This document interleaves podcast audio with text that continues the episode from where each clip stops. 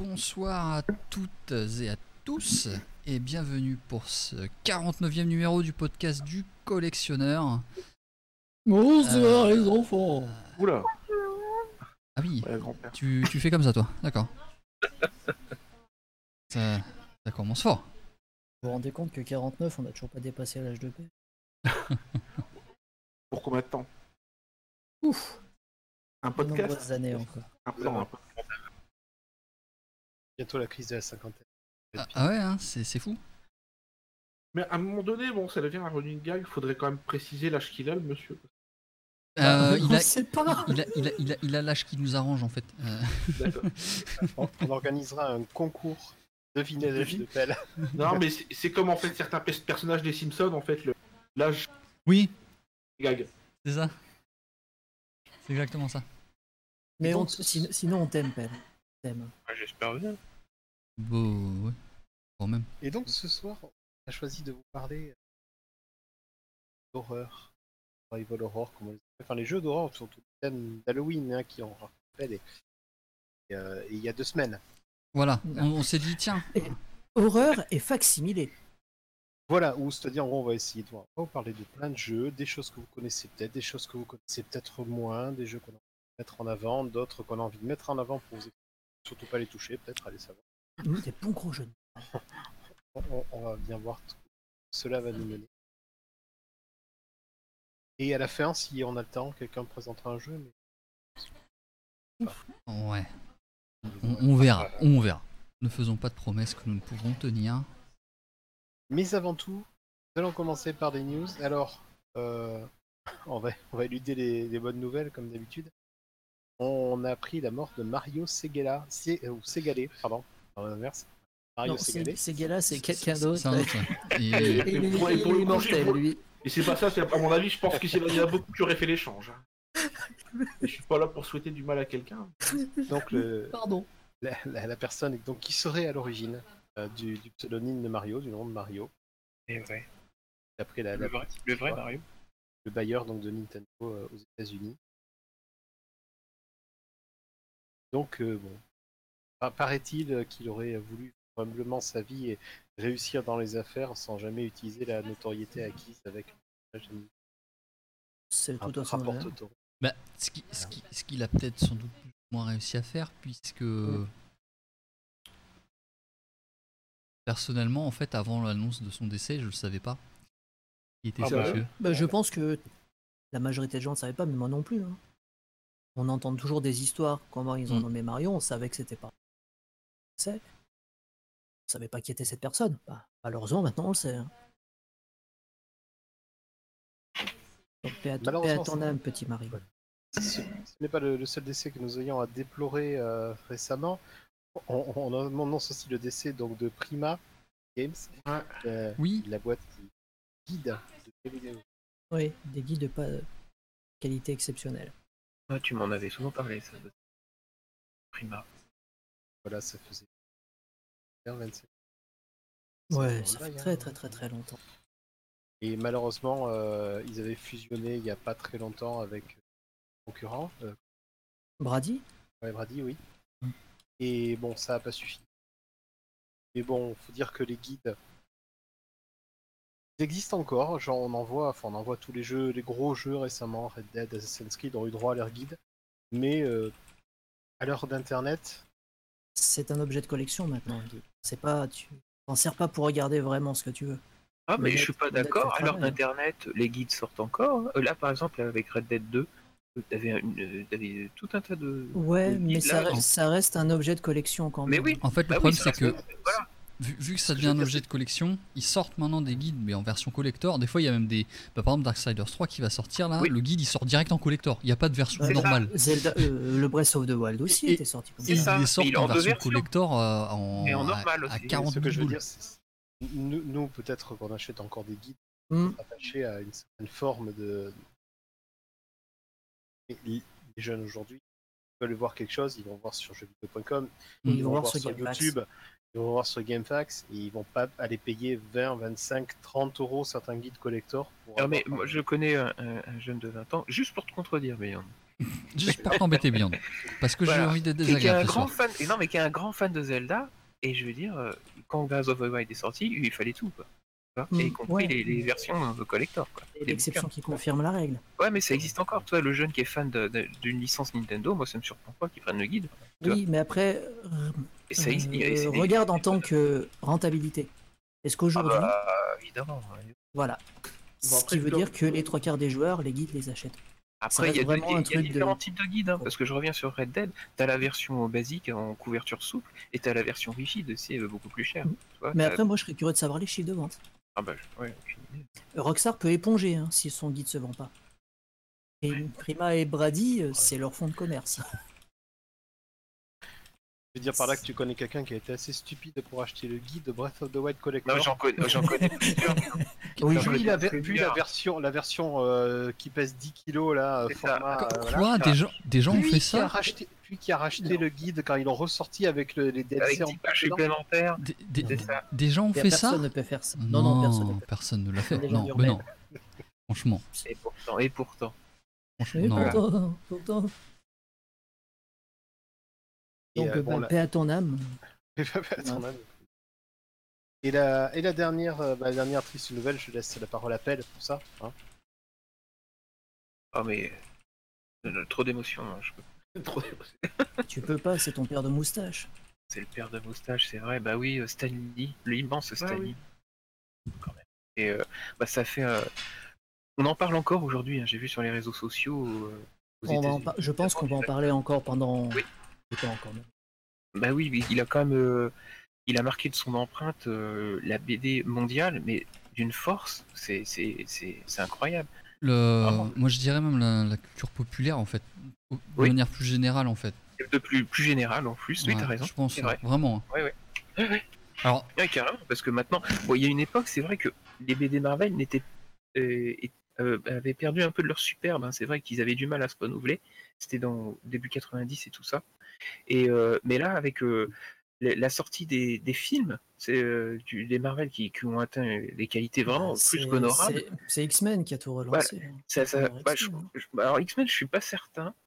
Si peut-être, oui, le premier X-Men. Ah, le premier, Moi, je- le premier X-Men, c'est celui qui a lancé toute la le, franchise. le- premier et, surtout le deuxième. hein. Euh, Voilà. ah, Moi, je pense que ça a commencé réellement à partir du premier Spider-Man et du premier Iron Man. Là, il y a eu explosion. Explosion. Euh, mais bon. bah, en fait, ils ont commencé le MCU à partir du premier Iron Man. Ouais. le Ouais. MCU, c'est vraiment construit avec le premier Iron Man. Mais il y Ah avait bah, déjà eu les bah ouais. prémices. Il y avait déjà eu les prémices avec X-Men. Ils se sont dit, C'est ça, c'est c'est ça. bankable. C'est Bah, bankable, déjà, le, vont. il a une particularité, le premier Iron Man, c'est que c'est le premier film euh, produit par Marvel eux-mêmes. Voilà. déjà. C'est pour ça, le MCU, il commence à parler. Et donc, on, on- on vous en parle, euh, bah oui, bah, comme, comme on dit, hein, il a, je pense, marqué beaucoup, euh, Beaucoup. beaucoup son époque. Et, Avec les jeux vidéo aussi. et justement, voilà, hein, on vous invite à regarder euh, le podcast d'il y a un ou deux mois euh, sur les, les jeux vidéo avec des héros et voilà, autopromo. Et euh, Très bien, il y a beaucoup de bien jeux vidéo ont dérivé aussi de ces, de ces produits-là. hein. Et, alors, voilà. et aussi, euh, on, on a conscience qu'il n'a pas porté à lui tout seul euh, Spider-Man, Iron Man et tout. Hein. Il y a bien sûr Non, plein d'autres pense à personnes qui ont. On pense à Jack Kirby, on pense à tous ces gens-là. Voilà. qui, Bah, justement, euh, quand, quand j'avais évoqué justement le- dans l'émission le Marvel vs Capcom 2, c'était en hommage euh, à Jack Kirby qui était né justement, qui était décédé l'année précédente justement. Après, ce qu'il faut voir, c'est que Stanley était un créateur de, de l'univers. Il était très très fort pour ça. Il écrivait bien, il avait de très bonnes idées. Il Ah, a, scénariser. il a fait aussi pas mal de caméos dans des séries, dans des films aussi. Donc, pour Bah, le coup, maintenant, les gens le connaissent, on va dire les plus jeunes le connaissent, grâce à ses caméos dans tous les films du C'est MCU. vrai. Oui, oui. Carrément, moi, Il- c'est- personnellement, seconde euh, jeunesse. On va dire sa si- troisième jeunesse. si, si je l'avais pas vu apparaître dans les Simpsons, je serais jamais su. Faut être honnête. Oui, Le- moi, moi je le connaissais. Le nom, voilà, d'accord.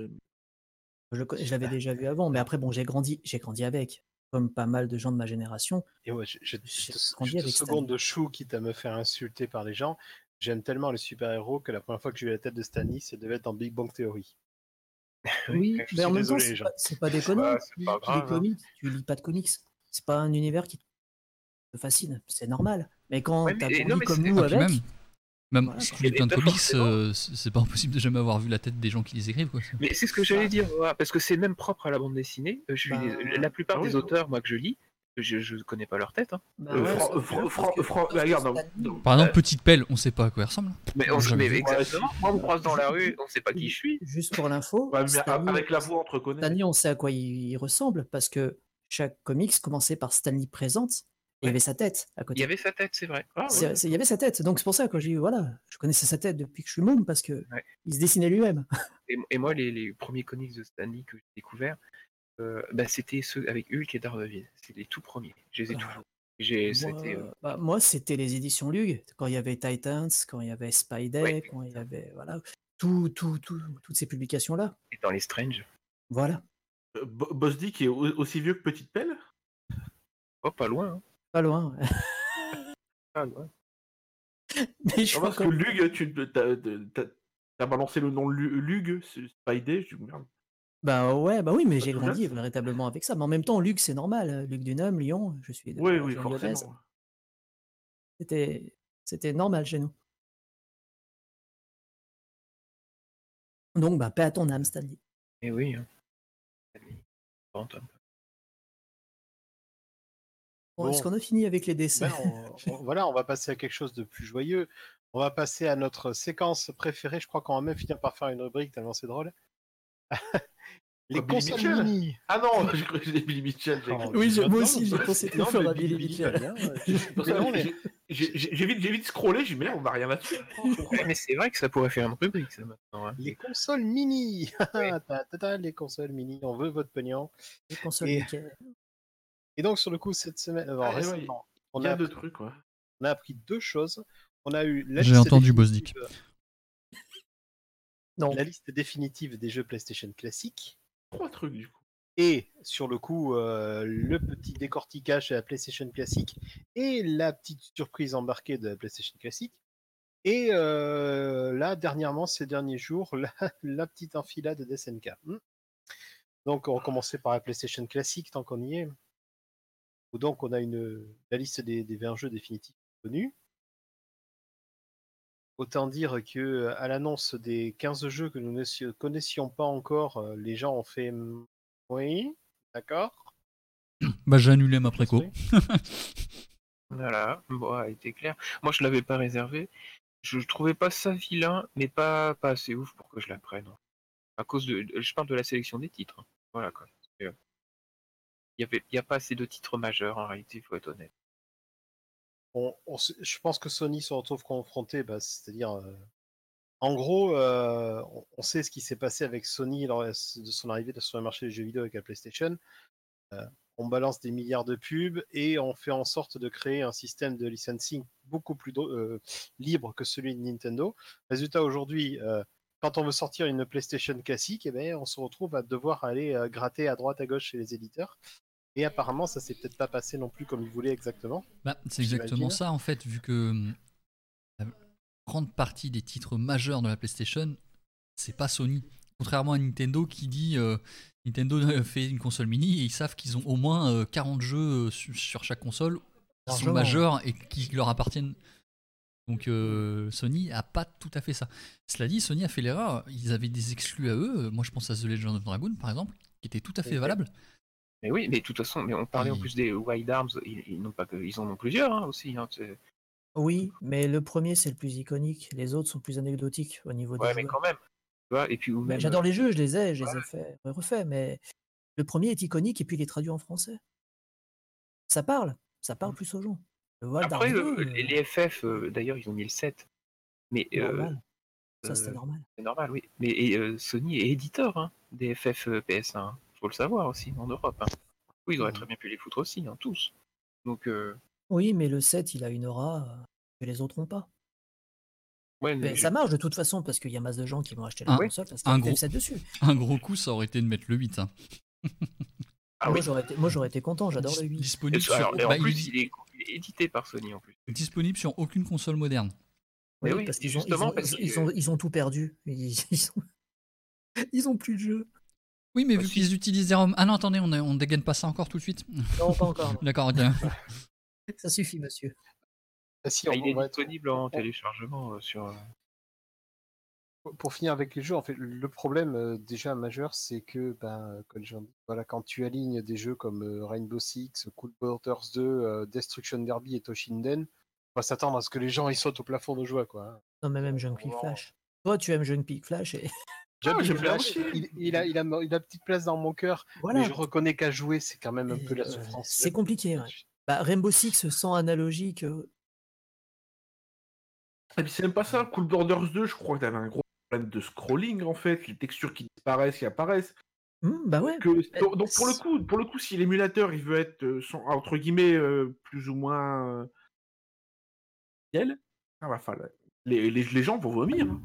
Bah, c'est surtout qu'on va, on va en venir. Enfin, justement, tu parlais d'émulateur, vas-y, Et- viens, et- et des puis gains. hein. justement, voilà, là, là- là, ce- le second effet qui se coule, c'est donc euh, les youtubeurs qui ont reçu euh, les PlayStation classiques euh, en test.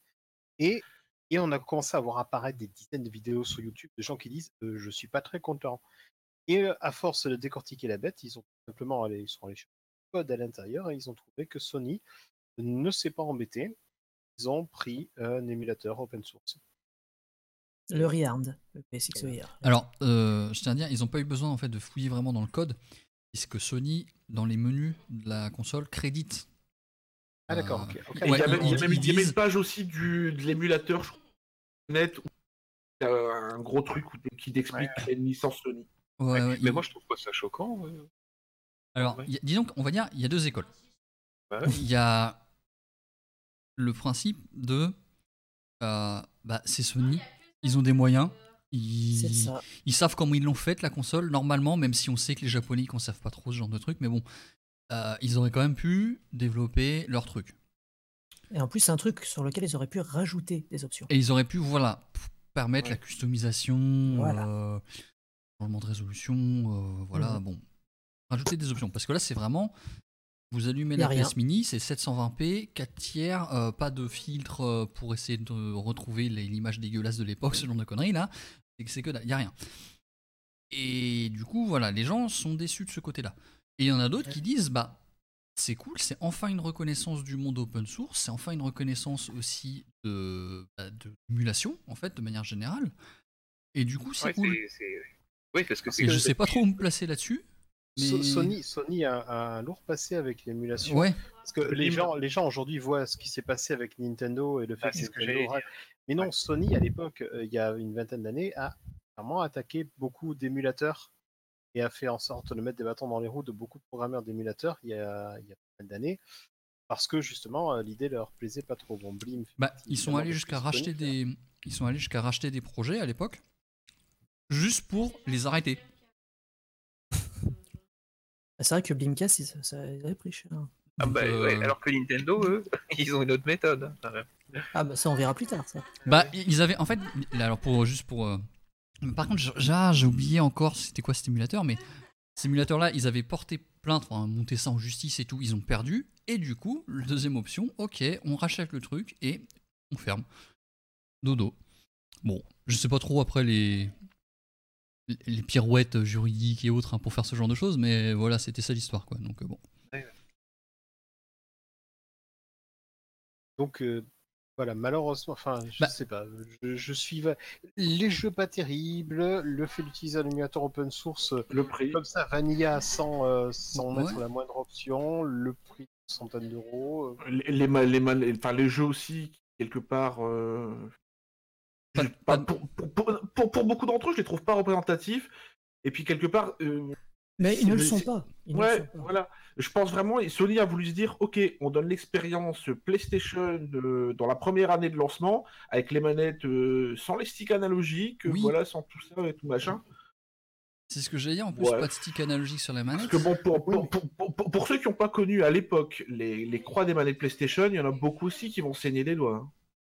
Et, Parce et- que ça aussi, tu dis oui, l'époque, bon, on, va, on peut dire qu'ils veulent mettre un truc représentatif des premiers jeux, mais alors, dans ce cas, Rainbow Six et Ray Tracer Type 4 ont rien à faire. Bah, pas vraiment. Hein. bah, Ah oui. Hmm, Non, mais C'est- j'appelle ça la c'est- facilité. C'est tout. Ouais, voilà. C'est hein, comment voilà. se faire de Mais l'argent. après les jeux, les jeux sélectionnés, là, tout ce qui est Rayman, euh, FF7 et tout ça, ou même euh, Resident Evil, euh, euh, le- l'adjectif Director's Cut? Director's Cut, euh, se jouait pas en analogique à l'époque.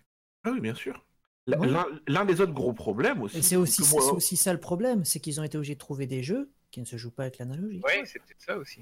Euh, L'un des alors gros non, problèmes que euh, moi j'ai attention. que moi- Il y a un seul jeu sur tout le catalogue PlayStation qui ne se joue qu'à l'analogique, c'est Ape Escape.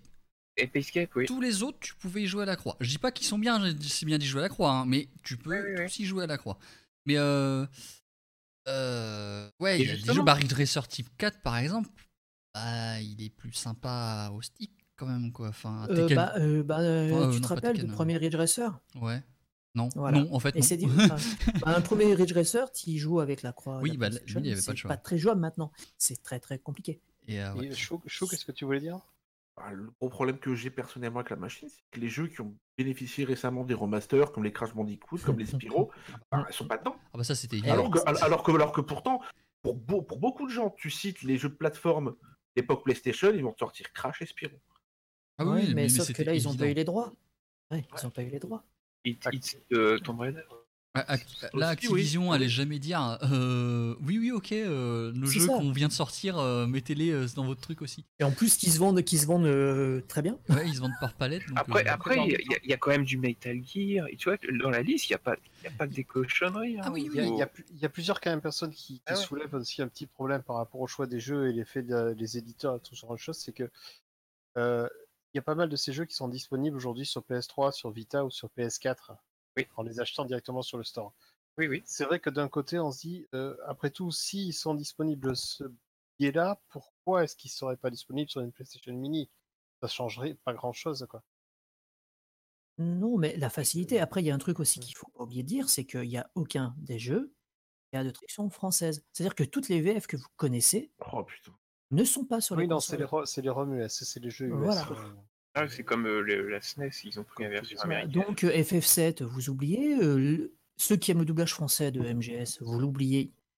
Vous Et ne pas écouter Emmanuel Bonamy. Une bonne amie. Bon, vous écouterez David Hayter, ce qui à mon sens est mieux, mais parce que c'est le fanboy qui parle, bien évidemment. Mais voilà, quoi. ils se sont pas fatigués. C'est vraiment pour moi de la paresse, pure et dure. Ils veulent surfer sur les consoles mini. Ils sortent leur bah machine et en espérant que ça se vende par palette. Mais c'est exactement ça. hein. Et, et à mon avis, ça se vendra par palette. Mais je voulais aussi revenir Oui, un truc sur, bah cette oui, histoire oui. de, hum, sur cette histoire d'émulateur, parce que j'avais oublié d'en parler. Euh, on, disait Sony aurait euh, pu développer son émulateur parce qu'en fait, on le sait tous, qu'ils ont déjà développé des émulateurs Ouais, PlayStation. ils en ont, ouais. Parce que Bien sur sûr. PlayStation 2, il y avait une rétrocompatibilité. Sur PS3, il y en a une. Sur Sur PS4, PSP, il y a un ému- bah, sur PSP, il y a l'émulateur PS1 aussi. Ouais, ouais, sur PSP et sur PS4 aussi, finalement. Donc, euh, c'est très étrange ce choix. Quoi. Donc, non, en fait, étrange, non. Ils sont là, pour le coup, je pense vraiment que c'est la facilité. Ils ont pas envie. Bah, en Je- fait, je le pense- truc, c'est que. Je pense, surtout- je pense surtout qu'ils ont passé par une boîte extérieure à Sony. Ils se sont dit, on se fait pas chier, on confie le projet à quelqu'un. Voilà, on a un cahier des charges bien précis. faut que ça nous coûte le moins d'argent possible et basta. Voilà. Bah, parce que, en fait, là, le truc, c'est que je pense. je- J'ai hâte que le premier bidouillard ouvre la console. Mais là, j'ai vraiment. On faisait déjà les blagues sur la sur NES et autres. Mais là, j'ai vraiment l'impression que ça va être juste un Raspberry Pi à l'intérieur.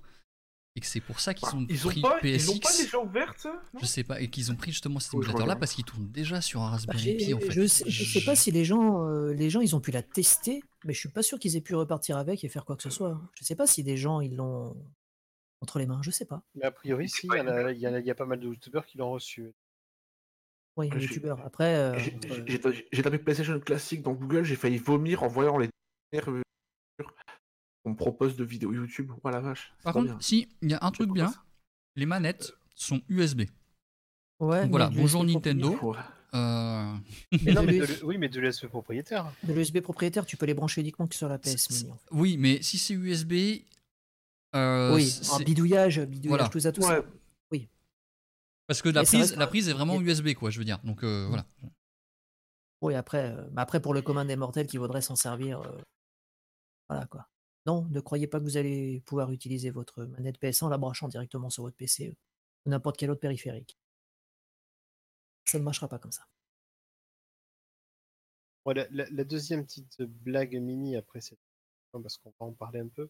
Oui. Euh, il y a donc euh, SNK via son distributeur international Just for Games qui annonce une Neo Geo Mini spéciale Noël. Il y a plusieurs particularités. Alors la première particularité est assez évidente, elle est dégueulasse.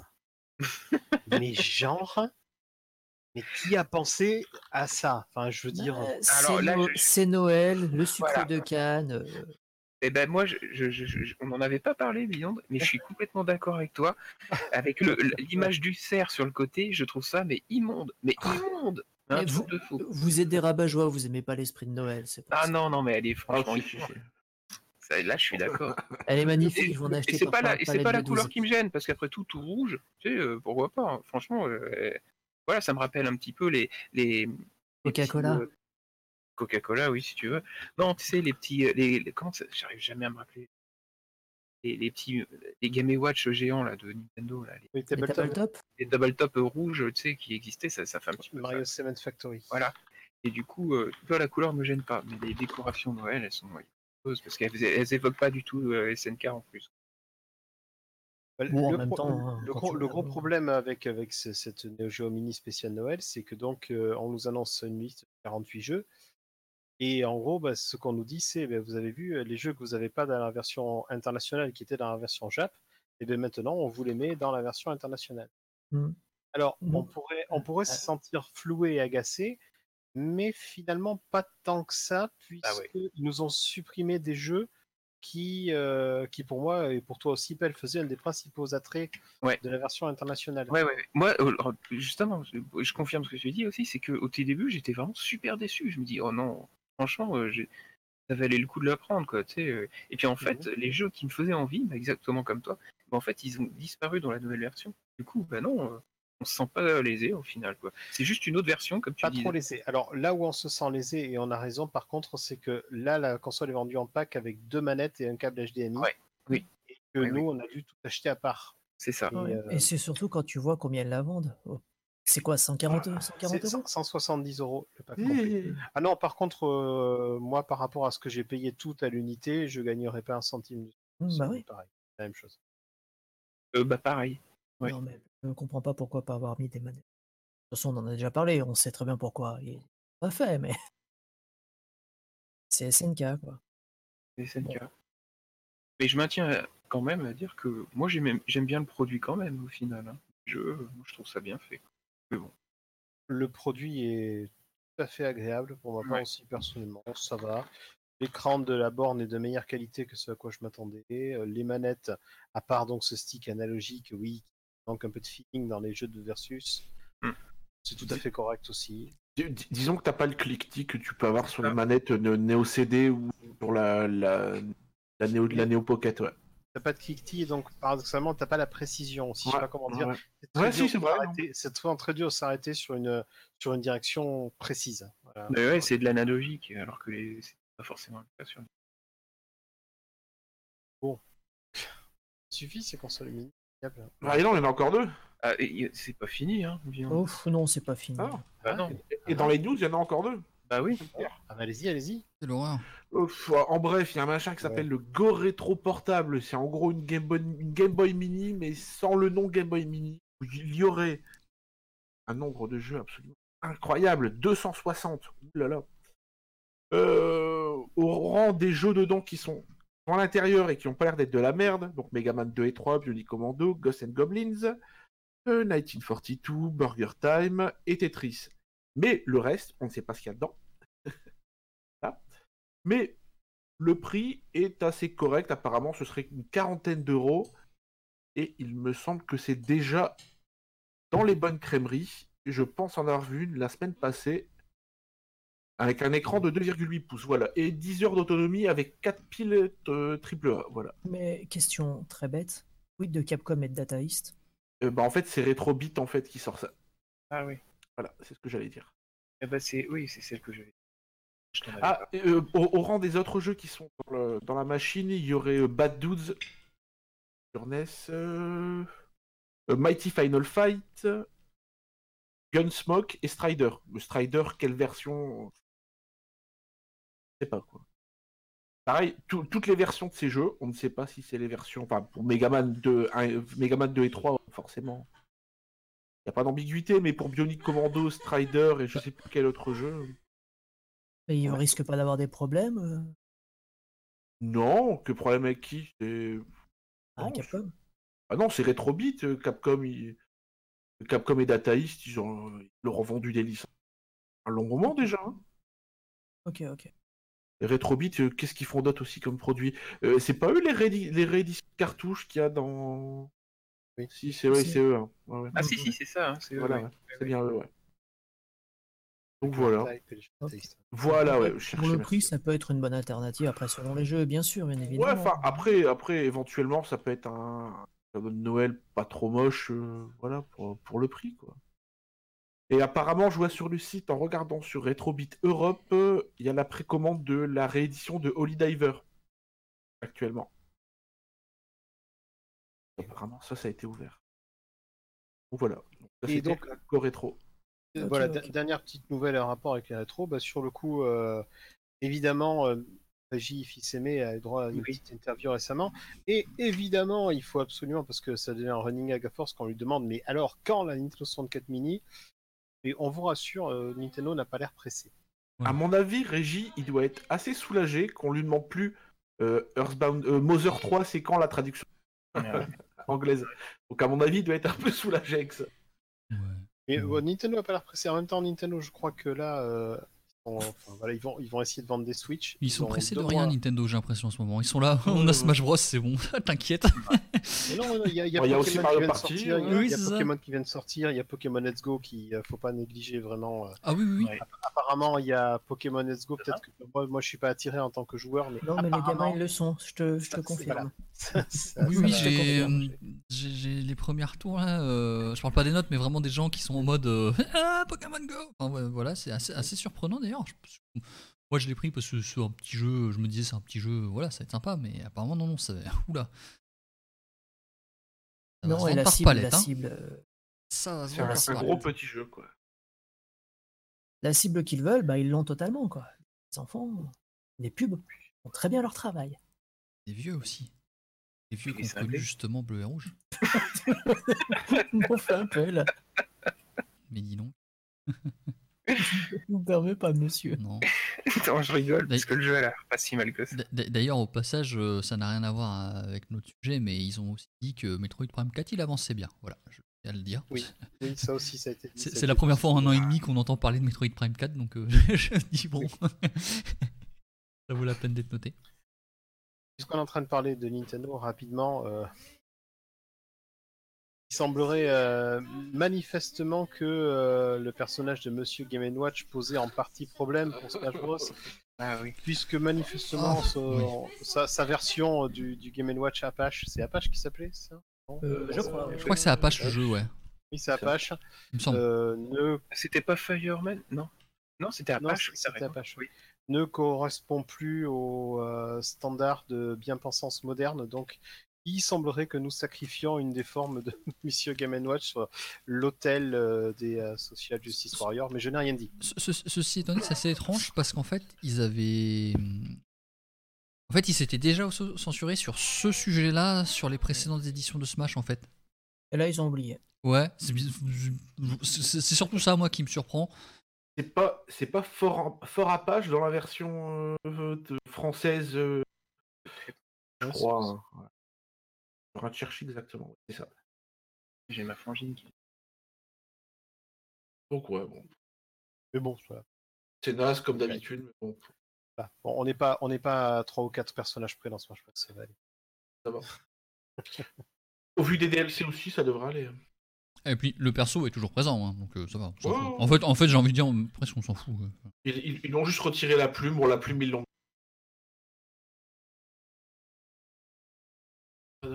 Bon, à part ça, on a, on a donc des, euh, une vente sur eBay de prototypes de manettes Wii Ah oui. passé. Bon, on savait que ça existait. Alors apparemment, euh, j'ai épluché un peu le. Ah, pour, euh, je crois que c'était Nintendo Edge la semaine passée. Et apparemment, ferait partie, ce qui a été vendu ferait partie des 5 voire 10 prototypes qui avaient été créés à l'époque. Alors apparemment, certains éditeurs de jeux avaient ces prototypes et pour le coup, ce serait pas un qui était dans- en interne chez Nintendo, mais plus un, un éditeur euh, tierce partie qui aurait eu ça et quelqu'un aurait récupéré pour le revendre ensuite. D'accord. Il faut préciser que c'était donc une Wiimote et c'est ça pour la GameCube. Ouais, moi, ouais. pour, pour la GameCube. Euh, et c'est assez spectaculaire. Moi, ce qui m'avait surpris, c'est la forme qui était déjà définie, mais quasiment. euh, Enfin, c'était sa forme finale, quoi. Ouais, il Elle y avait, était déjà- Tu sais, Nintendo recycle régulièrement des Ah, idées. il y avait euh, Wiimote plus Nunchuk. Le Nunchuk C'est ça, étant ouais. relié euh, par un câble euh, Ethernet, mais euh, après ils ont Mais adapté pour là, en avoir Et, et- et- et- Ouais. et tout était relié à la carte mémoire. je- Euh, oui, c'est ça. Et euh, il faut savoir que le Nunchuk, la forme du Nunchuk, c'est en fait la forme d'une manette de Nintendo 64 en vrai. hein. Je sais pas si vous avez remarqué. Chaque euh, tri- le trident, surtout le trident central, la partie centrale du trident. fait- fait. Bah en fait c'est un nunchuk de c'est un nunchuk. Mhm. Donc euh, les formes, oui, comme vous dites, Ah oui. Nintendo se réinspire d'eux-mêmes. euh. Ah vous avez Ah oui. jamais fait gaffe? Ah oui, non, ouais, non, mais- non, j'ai jamais Mais fait non, gaffe. mais c'est vrai, en fait, c'est la manette centrale. C'est Ouais, le, le- ouais, C'est la grave, partie centrale de la manette Ah oui, j'avais jamais fait gaffe. D'accord. D'ailleurs, en, en se parlant de, de ça, du, du- de l'auto-recyclage et des idées de Nintendo qui vont, qui viennent et qui parfois sont reprises, je vous invite à lire l'interview de Satoru Okada, l'autre tête pensante oubliée de Nintendo, dans les rétro laser de Florent Gorge. Euh, L'interview est divisée en trois parties, donc il faut acheter les trois premiers numéros pour l'avoir en entier. Et euh, il y a beaucoup d'informations, il y a pas mal de choses justement sur ces idées-là, sur comment les idées étaient créées chez Nintendo, comment elles étaient mises au placard et comment des fois, hop, ils allaient les rechercher quand c'était le moment où euh, voilà. Ah, On mais ils ont pas- toujours on été apprend comme pas ça. mal de choses. Et on apprend aussi pas mal de la relation de cette personne avec en conflit euh, souvent avec euh, avec euh, Hi- Hiroshi Yamauchi ou même euh, avec Gunpei Yokoi. euh. Donc il n'a pas qui été en conflit avec Yamauchi. Non mais voilà, qu- qu'il n'y a pas eu qu'il n'y a pas eu que que Yokoi et Yamauchi ou euh, voilà à la tête de Nintendo, qu'il y a eu d'autres personnes qui ont fait Nintendo. On apprend pas mal de choses très intéressantes. Même Yamauchi était en conflit avec Yamauchi. Oui. Bon ensuite, hein, qu'est-ce qu'on a de quoi Il y en avait de la news, hein, dis donc. Ah, il y en a encore. hein. Allez-y. Bon, allez, en, en bref, euh, En bref. un- eh, nos amis 8BitDo qui sortent un adaptateur euh, qui s'appelle le G-Bros qui permet de brancher une manette GameCube dans un bitonio qui ensuite se branche sur la Switch en Bluetooth et du coup, bah, si vous voulez pas acheter le l'adaptateur manette filaire GameCube pour la Wii U ou la Switch, vous pouvez acheter ça. Alors malheureusement, je crois qu'on peut mettre qu'une manette par, euh, par bidule. Alors, euh, c'est une- en fait, il y a un côté où on peut brancher une manette GameCube et il y a un autre où on peut brancher. Ah un- oui, SNES, un- NES et, et Wii classique, ouais. Ouais, il y, a- il y a un autre côté où on peut brancher un accessoire qui se branchait sur les Wiimote, le- donc, notamment des manettes, euh, les a Classique la Wii. contrôleur, ouais, c'est ça. Euh, par contre, je sais pas si on peut brancher les deux en même temps. Ben, c'est la question que je me pose. Et je suis en train de regarder sur le site en même temps que je parle, j'ai pas vu. Et ils ont l'air d'avoir dit, donc ça fonctionne en Bluetooth, et ils ont l'air d'avoir dit, enfin de dire que euh, ils ont vraiment réduit, enfin il y a, ils disent qu'il n'y a pas d'input lag. C'est impossible en Bluetooth, mais euh, je suppose qu'ils ont dû essayer de le réduire au maximum. Je ne sais pas si c'est vrai ou pas, hein. mais voilà. Après, le, le, don, le dongle 8-bit-do pour euh, Raspberry Pi et tout machin, j'en ai un, je me souviens plus comment il s'appelle, celui qui, euh, qui est décoré avec des comme Mario. Et il est vraiment pas mal. hein. J'ai comparé avec euh, le- un autre dongle que j'ai et un autre aussi. Ah Avec le, le module Bluetooth, voilà, je vais y arriver de, de mes Raspberry. C'est le jour et la nuit. Pour le coup, bon, sans aller jusqu'à leur faire confiance avec les, aveuglément, il y a peut-être, ouais, ils ont peut-être dû bosser là-dessus.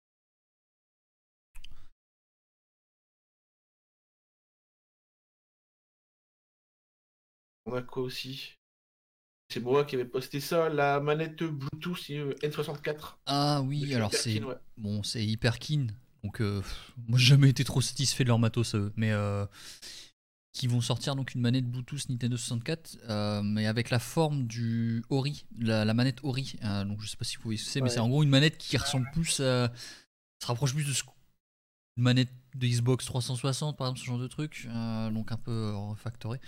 Et donc le connecteur Bluetooth se brancherait sur le port carte mémoire. Par contre, un truc qui est intéressant, c'est que vu que ça se branche sur le port carte mémoire, ils ont aussi mis un, un lecteur de carte SD dans le bordel et on peut copier Les sauvegardes, ouais. les sauvegardes de nos memory cards de 64, les mettre sur une carte SD et après les transférer sur PC pour jouer sur émulateur ou juste bah, pour les sauvegarder euh, parce que les cartes mémoire de Nintendo 64 fonctionnent avec une pile. Oh, Oui. Oh oui, on, on s'en rappelle.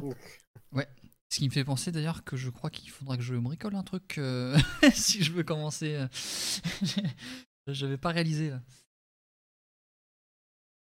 Alors que je bricole ma carte mémoire ouais. pour changer. Et du coup, qui dit Bluetooth, euh, manette compatible, forcément PC, Mac, Oui. iOS et Android. Voilà. Voilà. On a encore de la jolie news? Oh non, on a, on a des choses. On en finit Alors, je vais abréger peut-être au pire pour quelques news que j'avais mis.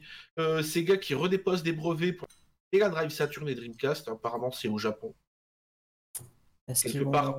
Non, je- aussi encore? Non, je pense que c'est un peu, c'est un peu, le- c'est un peu logique pour certains fabricants de, de redéposer des brevets quelques années. Après une Saturn Mini, moi je serais pas, Ouais, enfin, euh, je serais pas contre. hein. Voilà, ce qu'il Oui. faut comme PC pour émuler la Saturn.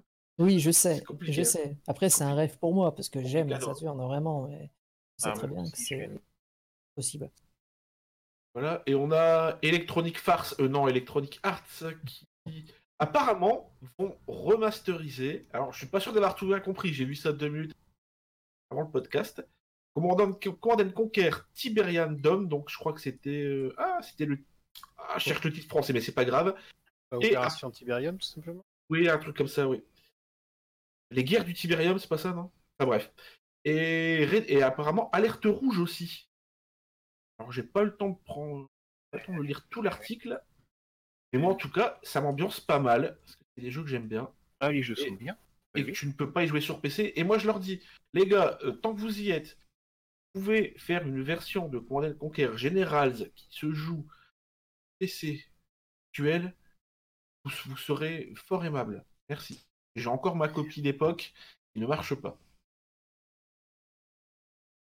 J'ai jamais été un grand fan de Command and Conquer, mais je les ai découverts pas sous la bonne forme, c'est-à-dire en Sur gros, PlayStation sur PS1 avec une manette. Eh ben J'ai oui. j'ai commencé aussi comme ça et ouais. Et je m'étais même refait un PC. Des jeux qui DOS et tout machin. Le premier truc que j'ai essayé d'installer, c'était Alerte Rouge. Je me trouvais en, abandon, en, abandon, en abandonware, je vais y arriver. Pour ceux qui. Donc, voilà. Donc à part ça, toujours rapidement, on a euh, Rick Dangerous qui va arriver sur Sega Master System. Et c'est un, un fan project. J'ai Oh, vu. Enfin, j'ai la- envie de dire. Non, non, non, mais euh, Bostic, tu regarderas la vidéo. C'est bien plus beau, je trouve, hein, que, les- que la version Atari ST. Bah, en- enfin, que j'adore. Non, mais- Dangerous, ah, pareil, ouais. ce système. Et du coup, en fait, je, suis, je suis le projet parce qu'apparemment, on ne sait pas pour l'instant si ça va être. euh, Déjà. Oui, je pense qu'il faut déjà aimer le jeu sinon. Hum. Et du coup, je, je scrute le projet depuis quelques semaines pour vérifier que ça va bien sortir en ROM, en version ROM, pour qu'on puisse y jouer avec un émulateur. Parce que même si ça sort en cartouche, je pense le prendre. J'ai- J'aime vraiment Rick Dangerous. Ça peut Ouais. être vachement cool. Voilà. Et même la musique aussi a été retravaillée. Le graphisme, on- Moi, j'ai d'excellents souvenirs. J'y jouais sur, euh, sur Atari ST. Ça m'a traumatisé parce qu'il était une difficulté atroce, surtout quand t'es petit. J'ai joué j'ai j'ai mis le lien dans le chat pour ceux qui veulent voir. Ça ressemble. Ok, merci. J'ai Ça a l'air joué vachement cool. Amstrad Timis. Ouais. Ben, tu pourras comparer avec ce qui est en, en cours là sur Master System. Tu vas voir que. Eh, mais le jeu sur Amstrad était, était vraiment pas vilain. Ah hein. ouais, non, mais j'ai jamais dit le contraire. Non, Ouais. non, c'était bien. Euh, hein. Rick Dangerous, tu peux même jouer à la version ZX Spectrum et en 8 couleurs je- et, et, et toujours trouver ça fun. Donc, euh, pour le ouais.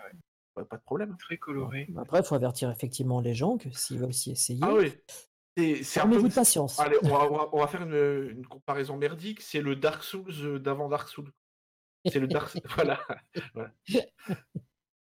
Ah, c'est un jeu qui est définitivement euh, qui, voilà, old school. Voilà, c'est old school. Mais quand, mais quand tu connais, tu, tu, tu peux te la péter en disant ouais, c'est bon. Oui. Voilà. Et, et il reste que deux news apparemment. Alors moi, tu vas parler d'un Tumblr? Euh, alors oui, non, oui, j'aurais pas dû le laisser parce que vu que j'ai pas eu le temps de lire, je sais pas s'il faut que j'en parle Ah, ou pas. très bien. Mais Bon, euh, c'est par rapport. Je vais mettre le lien dans le chat quand même. C'est un donc quelqu'un qui a fait un article euh, en anglais et en français. Donc là, j'ai le lien de la version française, j'ai plus le lien de la version anglaise sur comment, bah, en gros, sont faits les les graphismes 2D en fait, euh, mais depuis euh, depuis Pac-Man quoi. Enfin, et c'est très fourni. Il y a énormément de détails, mais vu que j'ai pas encore eu le temps de lire. euh, J'ai lu à peu près la moitié, c'est c'est- c'est pas mal, ouais. c'est vraiment sympa. Ceux qui veulent en savoir un peu plus. Et j'ai oublié de l'enlever, oui. Désolé. Et enfin, la, la dernière news, donc. euh, Nintendo a fait condamner les anciens propriétaires des sites Ah oui. euh, Love Rom et Love Retro à 12 millions de dollars. C'est ça. C'est ça. Ouais, c'est ça. 12 millions, bim.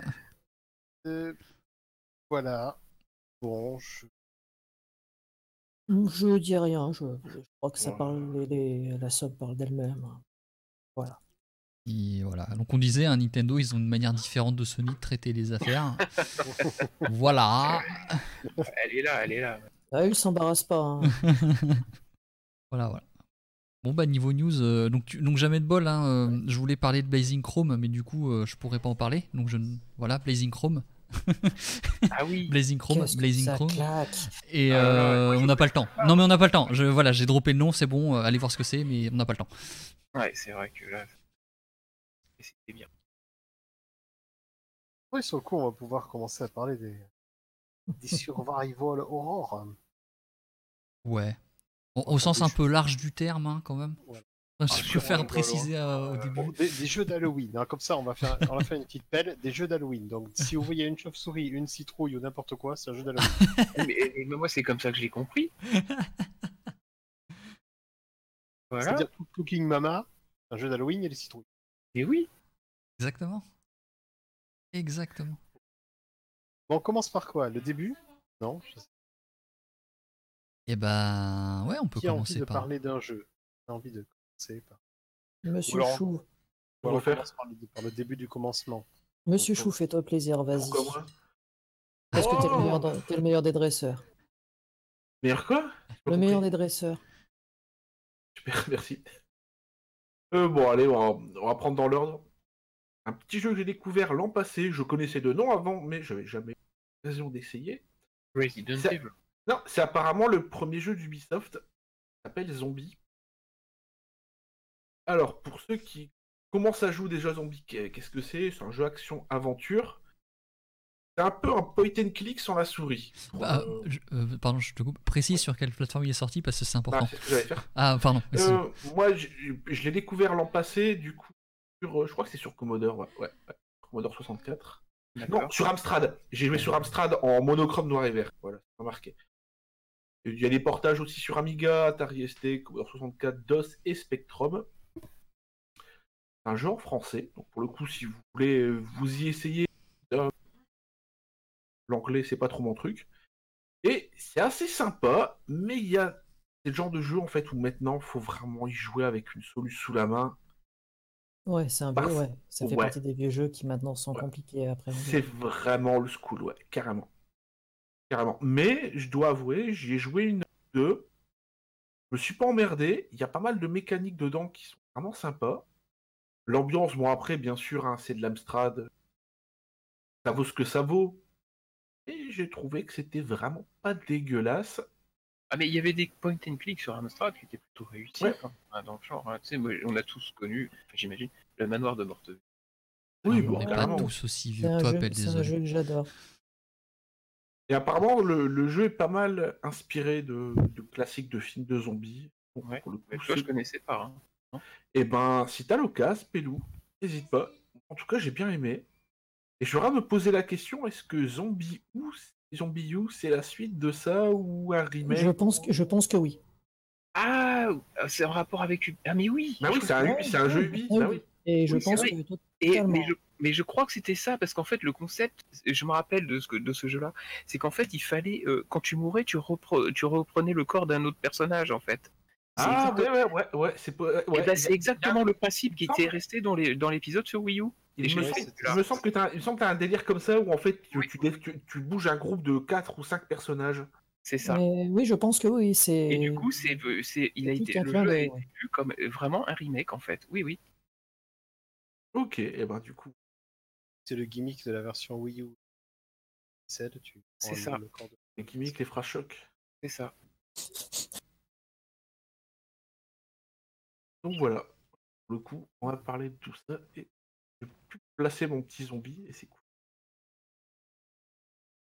Who's next Euh, Bah, moi, j'en parle vite fait d'un petit jeu. Un petit jeu, mais justement qui porte le même nom, Zombie. D'accord. Ah. Et celui-là, je pense qu'il va parler à beaucoup. voisins. Et bah c'est ça, euh, bien t'as compris. hein. Moi je l'ai- j'ai pris celui-là parce que je l'ai je l'ai connu sur Mega Drive et je l'ai- Le jeu que je trouve vraiment sympathique, malgré Ouais, les cool. euh, énormes hein, quand même. hein. Il est... Moi je l'ai jamais fini, hein. c'est juste infaisable. Et donc en fait Zombie, euh, en son nom en Europe, mais en fait c'est Zombie Ate My Neighbors en réalité. Donc le zombie, euh, les zombies mangent mes voisins, ont mangé mes voisins. Donc c'est un jeu de, de LucasArts qui est sorti en 93 et donc c'est euh, un jeu où tu pouvais jouer à deux, tu dirigeais soit euh, un gars ou une fille, alors très habillé, euh, habillé façon très années 80, tu vois, le personnage, le, le garçon, il avait des lunettes euh, pour voir en relief, tu vois, avec euh, les verres euh, bleus et rouges. Tu, tu voyez le délire un petit peu. Oui, oui, oui, oui. Et donc c'était un jeu en vue de dessus où tu devais éliminer tout, tout un tas de, de monstres qui en fait étaient les, les classiques du, du cinéma d'horreur. hein. Ça faisait vraiment un- un- une espèce de best-of euh, de tout le, le cinéma classique de l'horreur. Donc dedans, tu avais des loups-garous, tu avais des fourmis géantes, des vampires, des momies, euh, des extraterrestres, des ovnis. euh, Et ça faisait donc référence à tous ces, ces films d'horreur que Beyond connaît très bien, hein, comme Vendredi 13, euh, Massacre à la tronçonneuse. Avec, avec une, des grosses recherches en plus de, dans les noms des niveaux de, Oui. de jeux de mots à la con. Avec toujours des jeux de mots, ouais. Ouais. ouais. Et, et le jeu est vraiment bien fait, hein. Vraiment sympathique. Le but du jeu, donc en fait, c'était de sauver les, les habitants. Tu avais un nombre de personnes à, à- à sauver dans chaque niveau, et tu passais à l'éta- au niveau suivant quand tu avais terminé. Donc voilà, jeu très difficile. Ah, Et- à, no- à noter quand même, oui, parce que c'est le développeur du jeu, c'est pas un inconnu. Oui, il a dit, il a dit, LucasArts. Ah, tu l'as dit. Et, Ouais. et donc, on, retrouve dans le jeu, euh, en tant que bonus euh, level, euh, Oui. des, des forts avec l'univers. Avec LucasArts, comme par exemple, on se retrouve Ah. dans un niveau Star Trek. où. euh, euh, mais surtout qu'il y a un niveau où c'est le, les locaux de LucasArts, où ils, sont- ils avaient représenté eux-mêmes les, les développeurs en Je- fait. je- Je t'ai entendu, moi, tu sais. Et c'est- ouais, mais par contre, non, euh, bon, bon, passons, mais c'est stylé ça. Par contre, je savais pas. Je, tu vois, je- Et, euh, et également des, des petites références à Indiana Jones, il me semble, hein, dans les niveaux. A- Oui, enfin après, dans tout- vraiment tout le, tout le cinéma des années euh, 80 euh, qui a été pris. euh, Ouais. Et, et plus- et que ça encore, hein. il y avait, tu sais, quand on voit les extraterrestres, les vaisseaux, euh, le- les ovnis, on imagine, euh, tu sais, les vieux films Deadwood, tu vois, les, les films euh, moches, quoi. Mais c'est excellent. Il y a un, un niveau aussi avec euh, donc euh, des, euh, personnages du jeu Day of the Tentacle. Oui. Euh, voilà, il y a Ah petites choses. Le jeu est long, à aborder vraiment. Il est fun à deux. La version Super Nintendo est quand même plus propre que la version Mega Drive. Je sais pas, moi je la trouve quand même bien parce que. Ah, Tu sais, bien, ça veut pas dire que c'est nul. hein, C'est juste Plus Ouais, facile ouais, à ouais, prendre en main. Oui, oui, oui, à je la suis manette. d'accord, elle est plus propre, je, je vois ce que tu veux dire. Mais moi, je la trouve presque plus nette, la version Mega Drive, et surtout, elle, elle est pas censurée. Par exemple, dans la- les petites variantes, c'est que sur la version Super NES, euh, quand tu as un game over, c'est du slime qui coule parce qu'il voulait, Nintendo ne voulait pas qu'il y ait du sang. Contrairement à la version Mega Drive, où c'est une tache de sang qui coule euh, pour annoncer le game over. Et le jeu a également une suite Ah oui, Ghoul Patrol, euh, qui là par contre est vraiment. sur Super dire, Nintendo uniquement et qui est réalisé par LucasArts et qui est d'une qualité euh, très Bah, bah. inférieure. ah ouais, il, y a- ouais. il y a- il existe aussi un fan game qui s'appelle euh, Zelda Je mets le lien dans le chat si vous voulez essayer. C'est super, mais c'est ultra dur. C'est sorti l'an passé, il me semble. En même temps, euh, les zombies et Coup de Patrol, c'était pas réputé pour être des jeux 2017. super Ouais, non, mais enfin là, c'est là, c'est dégueulasse. Ouais, Ah, t'as mais connu Je n'ose même pas imaginer alors. hein. Je l'avais fait en stream, je m'en souviens. Et Mhm. t'avais connu toi aussi hein, le zombie de celui-là. Oui, j'en garde de très mauvais souvenirs. Ouais. Pas parce que le jeu est horrible, c'est Ouais, juste ouais. qu'il est... Ah bah il est, oui, il il est. picote. Mais bon voilà, en faisant toutes les références au cinéma d'horreur justement, euh, le jeu il avait, il avait du cachet, il est, je le trouvais vraiment sympathique quoi. Voilà, petit jeu sympa que j'aime bien. Suivant. Bon, who's next? Who's Vas-y. next? Euh, allez, vas-y, je vais me lancer. Je vais vous parler d'un jeu PS1. Les gens de la Forésia. Vas-y. Non. Même s'il fait peur, même si je rêve encore la nuit, même si je vomis du sang en pensant à sa musique, non. C'est bon, désolé. C'est un jeu que j'ai toujours préféré à Resident Evil. Dino Crisis. Non. Ah, Non, là, non, non, jamais de bol va pas être content. hein. Non, non, c'est pas. Mais non, j'ai non Dino Crisis, euh, je laisse d'autres personnes en parler. C'est un jeu de Squaresoft. Ah bah oui, je sais. Aïe. Ah oui, oui. Le premier euh, cinématique RPG. fait par le talentueux David Cage. Ah, pardon. qu'on connaît euh, surtout pour son jeu de surf sur mobile, Ah oui. C'est Parasite Eve ou Parasite Eva. Il- Donc, oui, Yves, comme dans Wally, la même chose. Donc, c'est un action RPG survival horror. Dit comme ça, c'est un peu un fourre-tout, mais pas tellement comment on pourrait le qualifier euh, autrement. C'est bien. Oui, mais après, c'est un jeu. Comment je vous expliquer le pitch? C'est une madame.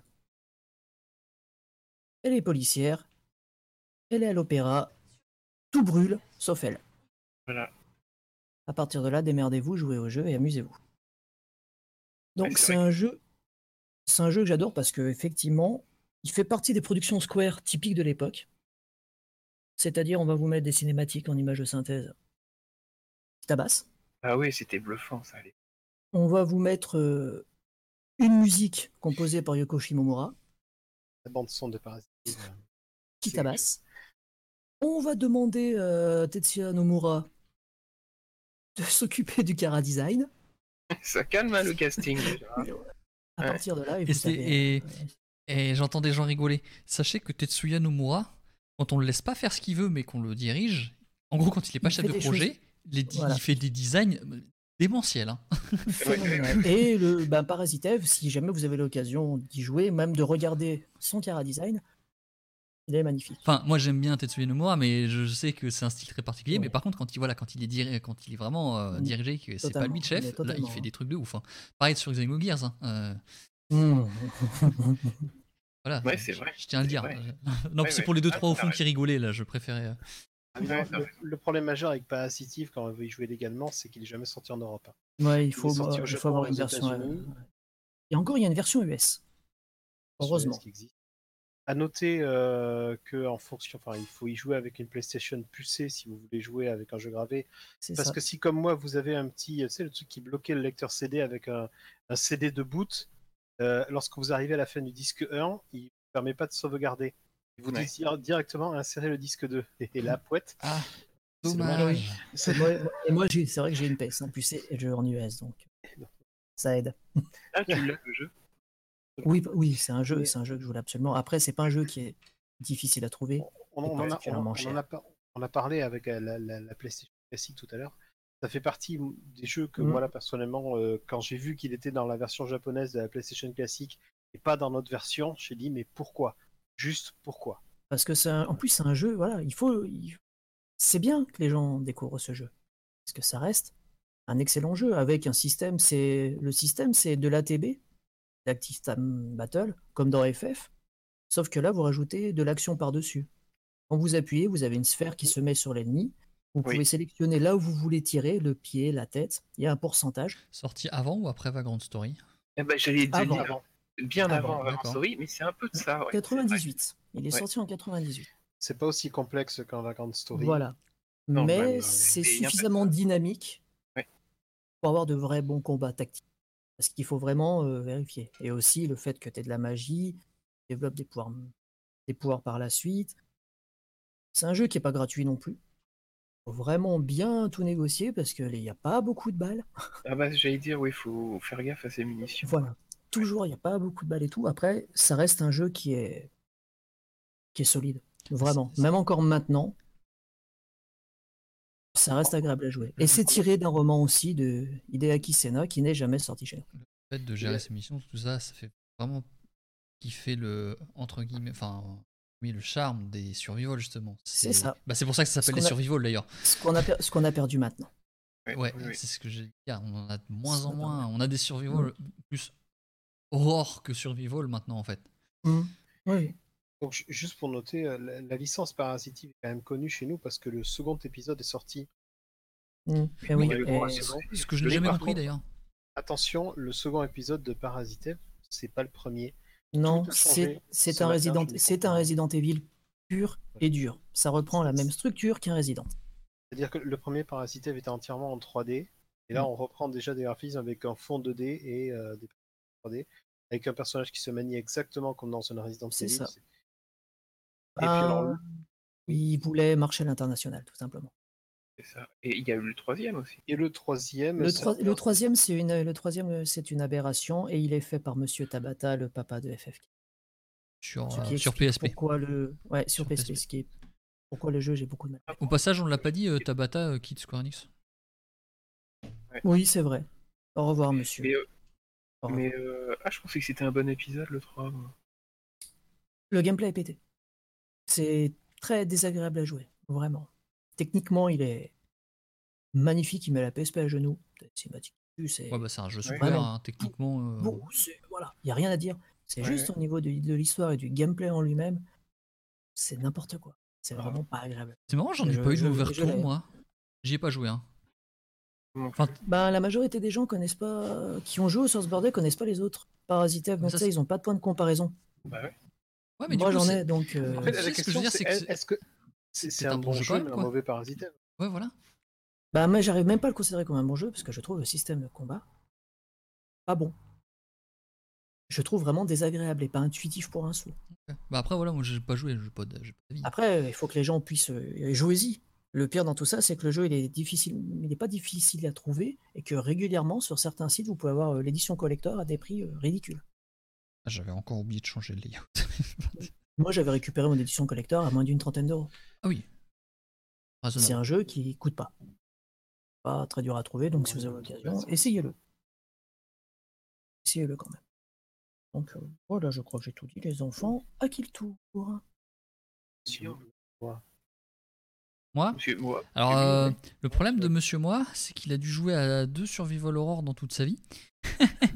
Ah, tu, tu- tu- tu pourras en citer un? Du coup, du coup, non mais oui, oui, non, pas de problème. Du coup, je vais vous parler d'un jeu, euh, un jeu qui fait très très peur. Un jeu qui est sorti sur une console Nintendo. Mega Man X? Un, un jeu avec des sais. fantômes.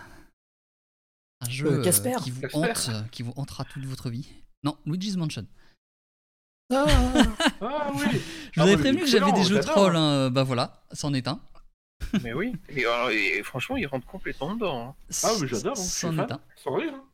Et euh, Luigi's Mansion, qui est en fait aussi, accessoirement, le deuxième jeu que j'ai eu sur GameCube, mais le premier auquel j'ai joué. c'est compliqué, mais.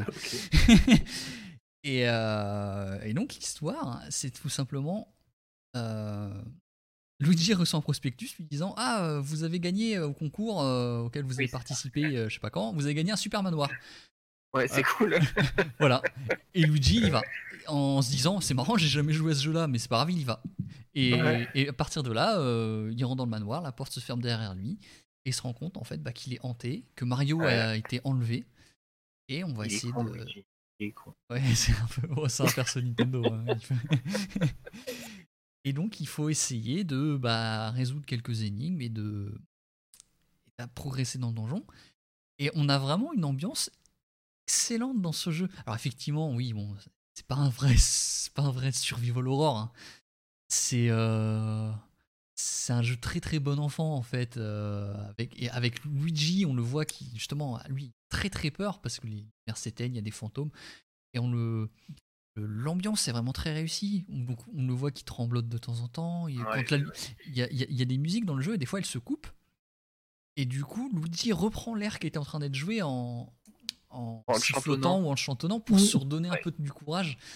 Ouais. Et, euh, Et du coup, ça, ça donne un- un- un- un- une impression hyper angoissante en fait. Même pour un jeu Nintendo. Bah, et Ouais. j'allais y venir, en fait, tu as des, notamment des boss, notamment par exemple un, un des premiers boss qui est un bébé, Mhm. qui, qui Ouais. finalement sont quand même assez angoissants. Ouais, ouais, ouais.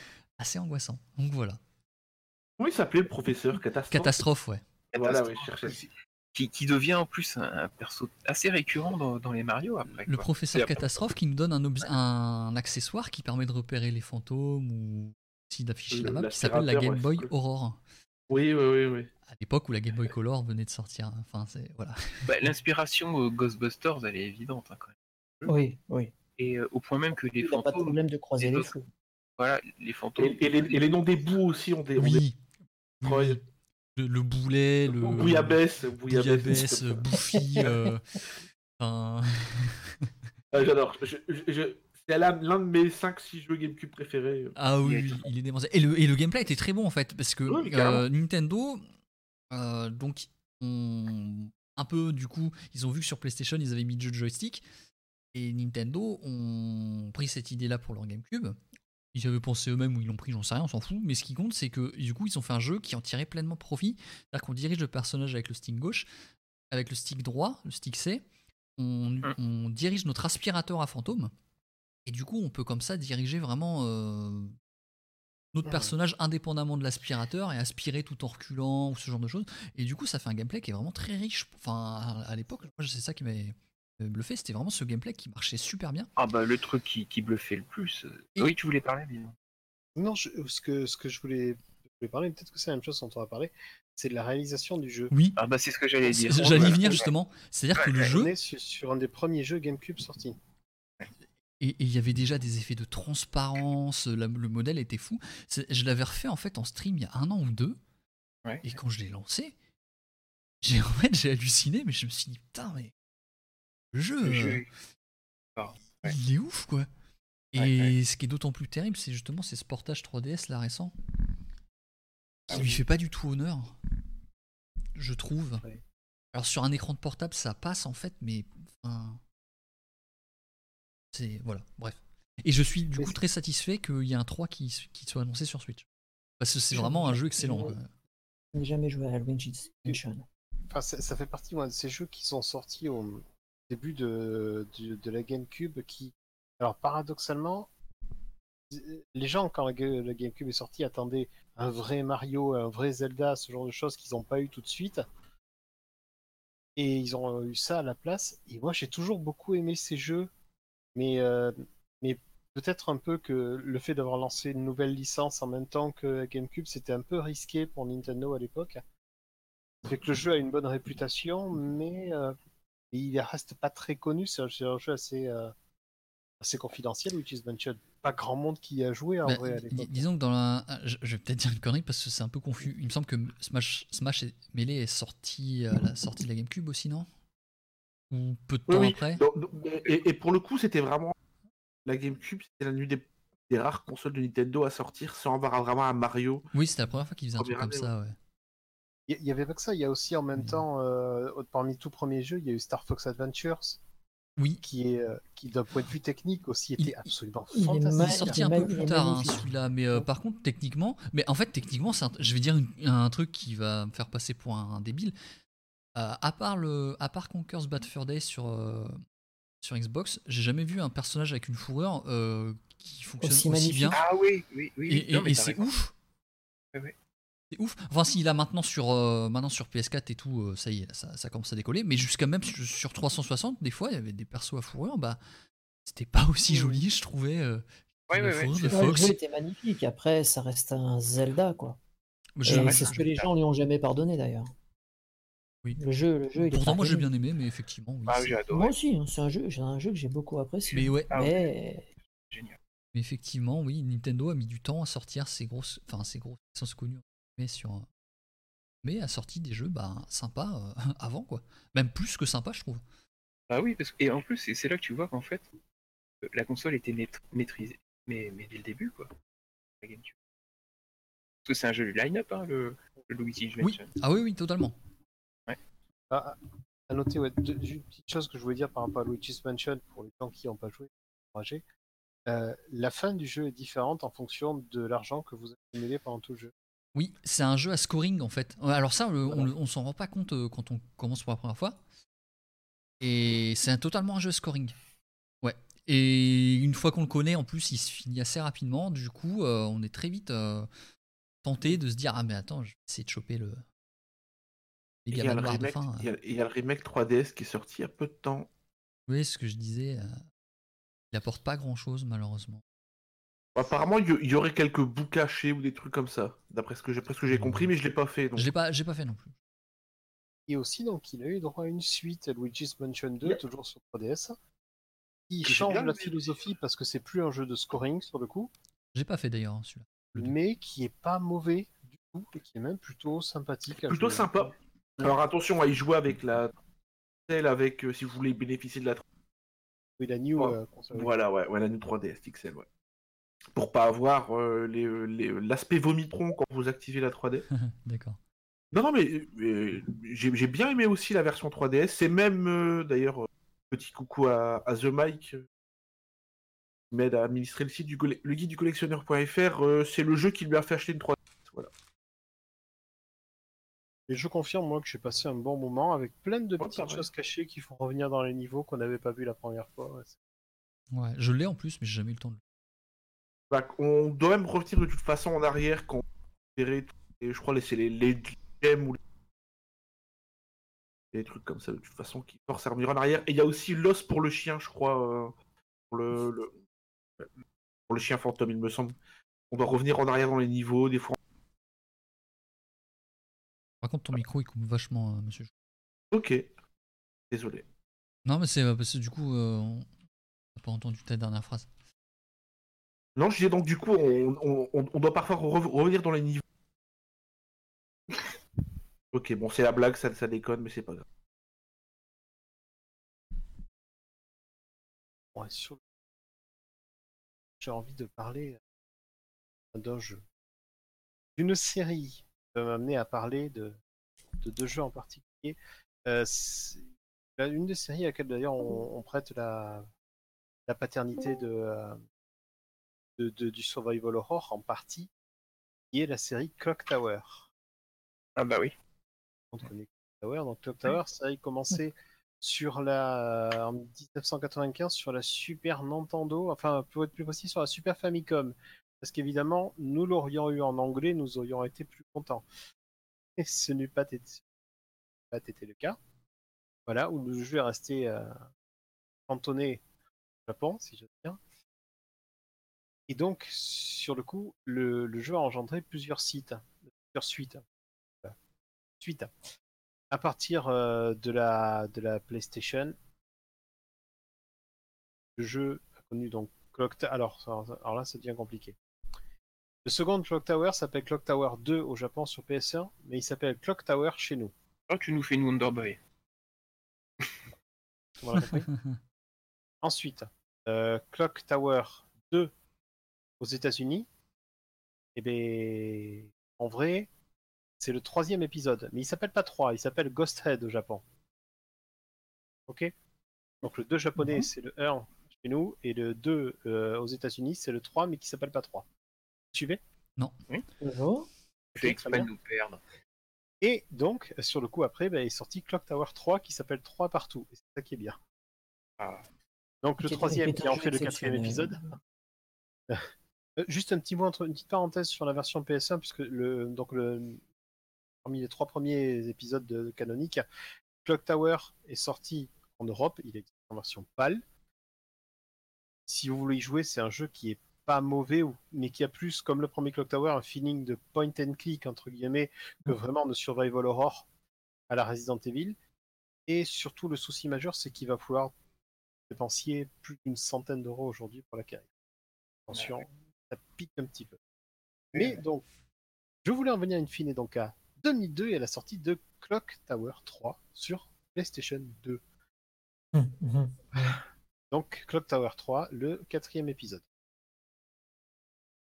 Qui n'est pas euh, développé, ce coup-ci n'est pas du tout développé par Human Entertainment, mais qui va être co-développé par Capcom et Sunsoft. Et en changeant de main, on garde le même univers, on garde certains personnages iconiques, comme le Mhm. fameux personnage avec ses pinces là. poursuit. Mais sur le coup, on... ils vont essayer de lui apporter bah, toute la modernité du, euh, des gameplays des Survival Horror PS1 et du début de la période de la PS2. Parce que là, on est en 2002 aussi. Là, il faut dire que c'est un véritable survival. Voilà, c'est un vrai Survival C'est Horror avec une caméra fixe, avec un personnage à la, à la troisième, avec un vue à la troisième personne. Et bah, c'est un jeu qui coule. Alors, c'est pas le Survival Horror de la console, attention, mais c'est un jeu qui a été un petit peu accueilli très tièdement à l'époque. Il se trouve aujourd'hui sans doute pour pas trop cher. Je sais pas que la cote est montée de ouf là-dessus, euh, jeu-là. et qui fait partie donc des euh, survival très oubliés euh, de la, de la PS4. de la C'est PS4, surtout qu'il a PS3. jamais eu de pub et qu'il a été distribué à très peu d'exemplaires. Bah, très peu. Alors c'est toujours pareil, c'est le genre de jeu que euh, il n'y a pas eu beaucoup d'exemplaires, mais vous arrivez encore à le trouver aujourd'hui, euh, neuf sous blister, genre euh, sur stock entre guillemets. vous voyez ce que Mm. je veux dire? Oui, je vois, on peut le trouver pour une trentaine d'euros assez facilement. C'est vraiment pas. Ah, C'est abordable. Après, c'est un jeu, il faut être, avoir l'estomac bien accroché parce qu'il est glauque. Ah ouais? Du meurtre d'enfant. C'est non, c'est. Ils sont allés loin. Ils sont allés Ouais. loin dans. Ils sont allés loin dans le délire. Et Tu l'as fait aussi, qui- toi, Bostic, Oui, alors? je l'ai. c'est un D'accord. jeu que j'aime beaucoup. Mais oui, c'est un jeu qui est pas gratuit. Faut avoir l'estomac bien accroché parce que bon gros moment de tension. Tout le temps. Vous êtes jamais à l'abri de rien. Mais ça reste Et- un très très bon. Me Merci, semble si, si je me, si je me souviens bien, oui, c'est ça. Il y avait un système de couverture dans le 3 où on pouvait se cacher. Oui, mais il faut se cacher. Il faut se cacher parce que t'as pas le choix. Et vous vous cachez dans les éléments du décor en espérant que. Quelquefois, vous pouvez récupérer certaines armes qui vont pouvoir permettre de vous défendre, mais c'est très très rare. Voilà. Ah oui, c'est vrai que là, oui. On l'a dit, on a dit, on a parlé d'économie de munitions. Là, on n'est même pas dans l'économie de munitions, on est dans comment vais-je faire Voilà, et vous avez quasiment éviter l'affrontement. jamais de munitions. Et la majorité du temps, il faut courir, se cacher, prier. Parce que quand Scissorman apparaît, il fait pas semblant. Et donc, sur le coup, ça m'amène rapidement à parler de notre jeu, et je vais terminer avec, la- avec la- le segment Clock Tower, qui est euh, considéré comme un spin-off euh, d'enfant spirituel qui s'appelle Hunting Ground, sorti également sur PlayStation 2 en 2005. Et, bah, pareil, c'est euh, c'est un jeu qui a eu un accueil assez tiède. Euh, un, des- un jeu d'ailleurs, on est en 2005, qui a, qui a été crowdfundé. Ça paraît assez Ah, incroyable quand on c'est pas mal ça. Et qui a, euh, ben, un petit peu comme les Clock Tower, des éléments de gameplay euh, totalement uniques, comme le fait que Mhm. l'héroïne a donc un chien avec Ah, elle. mais rien que ça, le jeu, il est technique, rien que pour le chien. Pour le chien. Après, on reste dans l'univers aussi de Clock Tower, c'est-à-dire, comme tu dis, avec un jeu qui est très gros, glauque, avec une, une, une énorme sexualisation de son héroïne Fiona, avec des. Voilà, c'est- Bon, voilà, je, je pense Ah. que ça fait partie des jeux aujourd'hui quand ils sortiraient, s'ils sortaient aujourd'hui. Bah après, euh, Fiona, euh, c'est l'Ashley de Resident 4. Ah, ça vend pas du rêve ça, hein, ce que vous dites là. Non, mais tu regardes le modèle, tu regardes comment il est fait. Je pense qu'ils se sont pas fatigués au niveau des assets pour faire le personnage niveau physiquement. du design, ouais, pas. Euh, voilà quoi, ils ont récupéré. Voilà. Après non, elle est beaucoup plus débrouillarde et tout, c'est un excellent perso. Mais, euh, Par contre, Alors- Hunting Ground, il cote maintenant, il me semble. hein. Euh, Hunting Ground, ça va encore? On est dans, la, dans une quarantaine d'euros. Il fait partie encore de va. ces jeux qui ont, qui ont pas extrêmement bien marché, qui se sont assez facilement retrouvés euh, dans les bacs des jeux pas chers. Oui, bah, parce qu'on arrivait aussi à la saturation de tout Et ce on, a- arrive, on arrive à le trouver dans les euh, aujourd'hui neuf pour une quarantaine d'euros sur eBay. C'est pas, pas un jeu qui cote énormément et Après, c'est du maniement archaïque. hein. Comme d'habitude, ça reste du Capcom, pur jus. Mais ça reste un jeu agréable à faire. Et il s'appelle, euh, pour une petite anecdote, ce jeu s'appelle Demento au Japon. Mhm. Alors, pourquoi, pourquoi pas Et pour les plus vieux d'entre nous, il y a Sinnoh dedans. Ah ouais. Et je ne rigole pas. Il y a vraiment un Sinnoh dedans. Et il lui faut donner des, des barres de chocolat. Presque. Mais oui, c'est un très bon jeu, je suis d'accord avec. Next. À qui le tour? Monsieur prend la Chaud parole? Qui a envie de Monsieur prendre- Chaud. Bon, on fait pas dans l'ordre, hein, d'accord. Non, soyons, soyons fous. Un jeu, un FPS que j'ai découvert, euh, ouais, peut-être 99-2000, ouais. C'est vrai que je l'ai eu tard, en fait. Hmm. Eu par un pote. Alors, euh, c'est fait par Monolith Productions. Monolith, ils ont fait quoi déjà avant? Euh, Monolith. Alors, il y en a plein avec Monolith, je les confonds plutôt- tous. plutôt qu'est-ce qu'ils plutôt Oui, qu'est-ce parce qu'ils que fait moi, après moi, je connais le monolithe japonais. quoi. Bah ouais. Plutôt qu'est- Qu'est-ce qu'ils ont fait après? Ils ont fait Fear. D'accord, c'est ce Monolith là, ok. Voilà. Un jeu qui s'appelle Blood 2 The Chosen. Alors, un FPS à la première personne, assez glauque, avec une satanique un peu. Un, un jeu bizarre. Mais pourquoi il m'a marqué à l'époque C'est en fait, comme arme, on peut prendre une poêle à frire. voilà. C'est tout con, mais voilà. Quand- C'est l'ancêtre de PUBG. J'ai ouais. Et il, me, me- il me semble que c'est dedans un peu. Je l'ai refait il a pas longtemps. Je me suis fendu la poire, parce que oh, c'est con. C'est pas forcément un jeu qui, bon, quand tu joues maintenant, tu te dis ça a bien vieilli. Mais voilà, il y a, il y a quelques idées sympas dedans, l'ambiance est vraiment dégueulasse. Et techniquement, c'est du FPS genre euh, du Nukem Ou de la 3D Euh, pure, euh, pure et dure là, c'est vraiment de la 3D. hein, Là, bah, on est quand même en 98. Hmm, Ouais. Voilà, c'est quand même euh, Faut, quand même se respecter, quoi. En 98, c'est plus de la, de la 3D. euh. Euh, tu sais, hein. Ouais, éditeurs, ils s'embarrassent pas. hein. C'est possible, mais bon, là, pour le coup, non. Donc voilà, j'en garde quand même un, un souvenir, bon, pas, pas non plus exceptionnel, mais voilà. Mais il est encore drôle à jouer maintenant. Ouais, c'est sympa. Alors attention, hein, c'est l'FPS à l'ancienne, donc euh, quand... espère pas reprendre de la vie automatiquement comme, euh, Oui, bien sûr. voilà, comme, co- comme dans Halo. Par contre, je sais pas avec quel moteur c'est fait, je suis en train de regarder. Ah, Ça, c'est rigolo cette feature. Dans Halo, c'était totalement justifié, et puis après, Call of, ils se sont dit, tiens, on va faire pareil. Euh, pff, Là, euh, ah bon C'est devenu la norme maintenant pour beaucoup de jeux. ouais. J'ai Ouais. aucune info sur quel est le moteur qui a été utilisé pour le jeu. Euh... Ah, Engine Litech. Litech, c'est quoi ça? Euh, Compatible avec les moteurs Quake et Unreal. Ouais, donc pour le coup, j'ai aucune idée. Jeu qui utilise ça. Donc Blood 2. Ouais, non, pour le coup, c'est pas le même moteur que Duke Nukem ou quoi. Donc euh, voilà. Ouais, c'est totalement autre chose. D'accord, d'accord. Eh ben, J'en avais jamais entendu parler. Bon, en même temps, je suis pas un Euh, aficionado ouais, de FPS il- PC. Il existe aussi, euh, bien sûr, une prequel hein, qui s'appelle Blood. Mais Blood 2, je l'avais eu un peu au pif. J'avais eu un Et c'est pas le jeu où tu peux brûler des gens, en fait? Je me pose la question. mais en fait, j'en ai- j'en garde un souvenir très lointain. J'ai eu l'occasion d'y rejouer un peu. Il y a une version Steam qui a, qui a été ressortie, mais oula, des gros problèmes avec. Je n'ai ter- en jamais. termes d'optimisation, c'est peut-être pas ça, c'est un vieux, Euh, euh, non, non, c'est c'est pire. En fait, euh, voilà, t'as des... d'un seul coup ton clavier, il est, il est plus reconnu. Voilà, de... tu dois refaire le mapping de tes touches. Ça m'est arrivé plein de fois. Oui, enfin, ils Et- pas du tout opti- optimisé, quoi. Ils sont... Voilà, et depuis mise à jour de je sais pas quoi, le jeu ne fonctionne plus. J'ai pas pu. j'ai- Je voulais y rejouer hier soir et j'ai pas pu.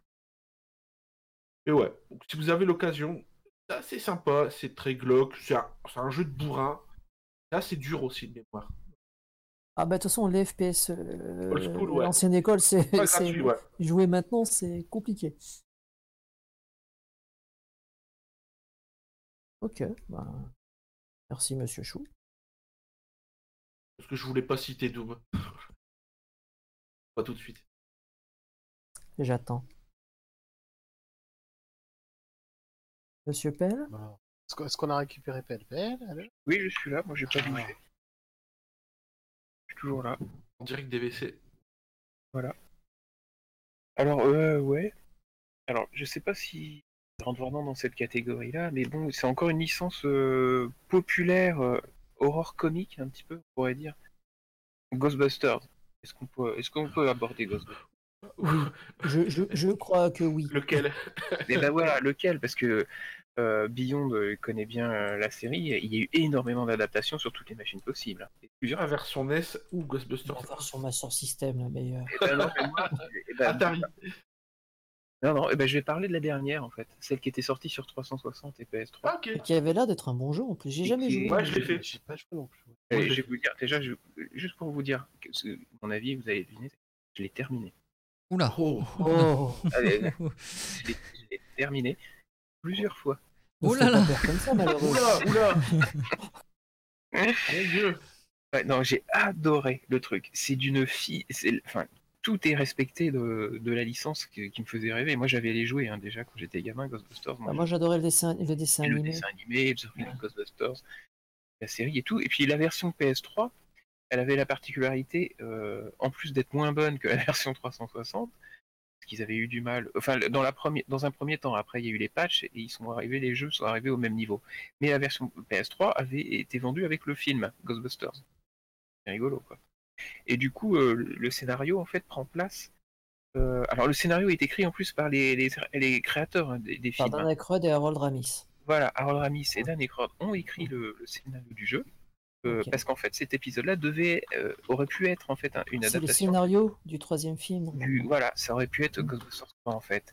Et le- l'histoire se passe justement deux ans après les événements du 2.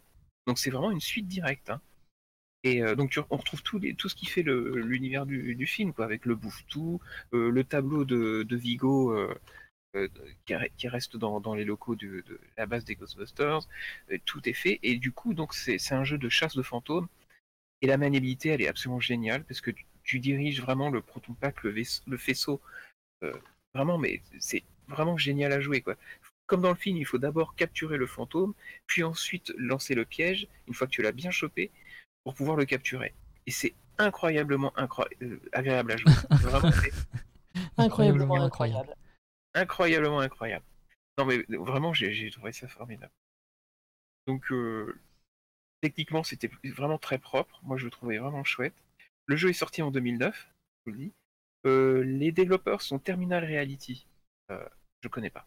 Je ne sais pas ce qu'ils ont fait. euh, Et bah d'autre. apparemment Ghostbusters. Et, ouais, et bah, grand bien leur face, c'est très bien. Voilà, ils ont fait du bon boulot. Euh, Et, Est-ce qu'il y a la VF qu'on connaît? Alors justement, euh, bah, tu me poses la question parce que tu dois le savoir un petit peu. Non, je te demande, Non, parce que jamais joué. Non, mais voilà, bah, c'est une question intéressante alors. Parce que en, en VO, donc ce sont les acteurs eux-mêmes qui doublent tous leurs personnages. Et en VF, ce sont les doubleurs des personnages des films qui le font, tous sauf un, euh, Bill Murray, qui est doublé par un autre acteur.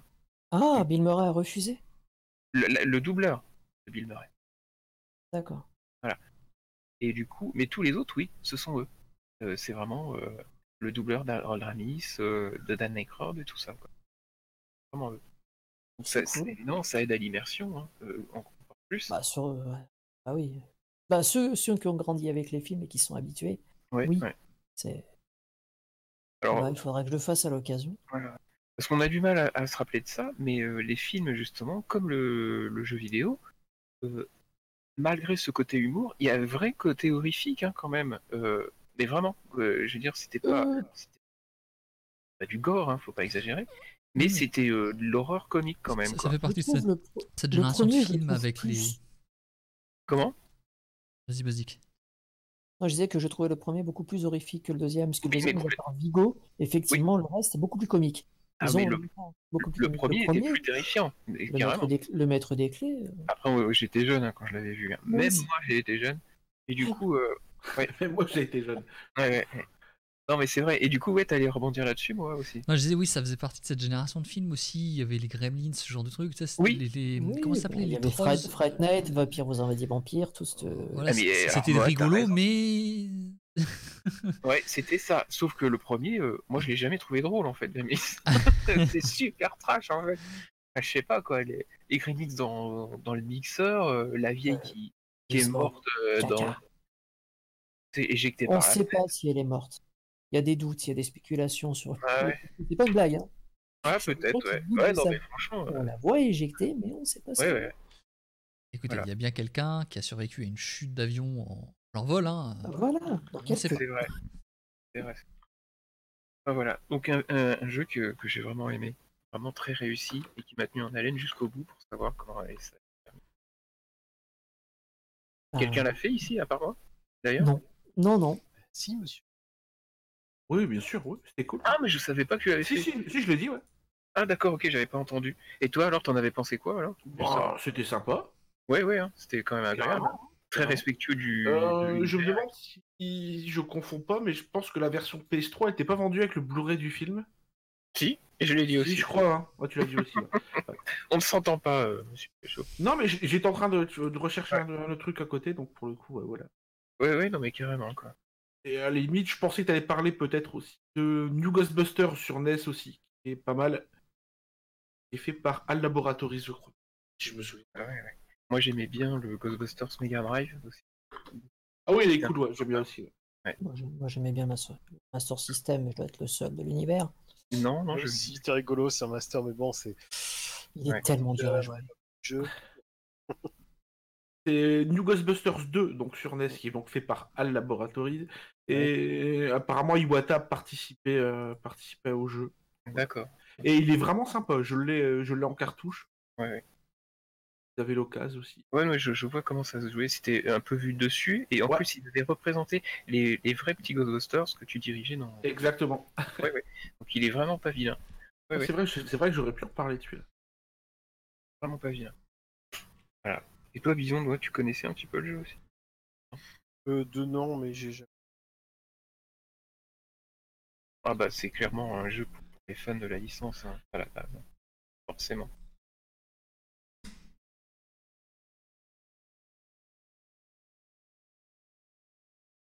Bah, merci, monsieur Pell.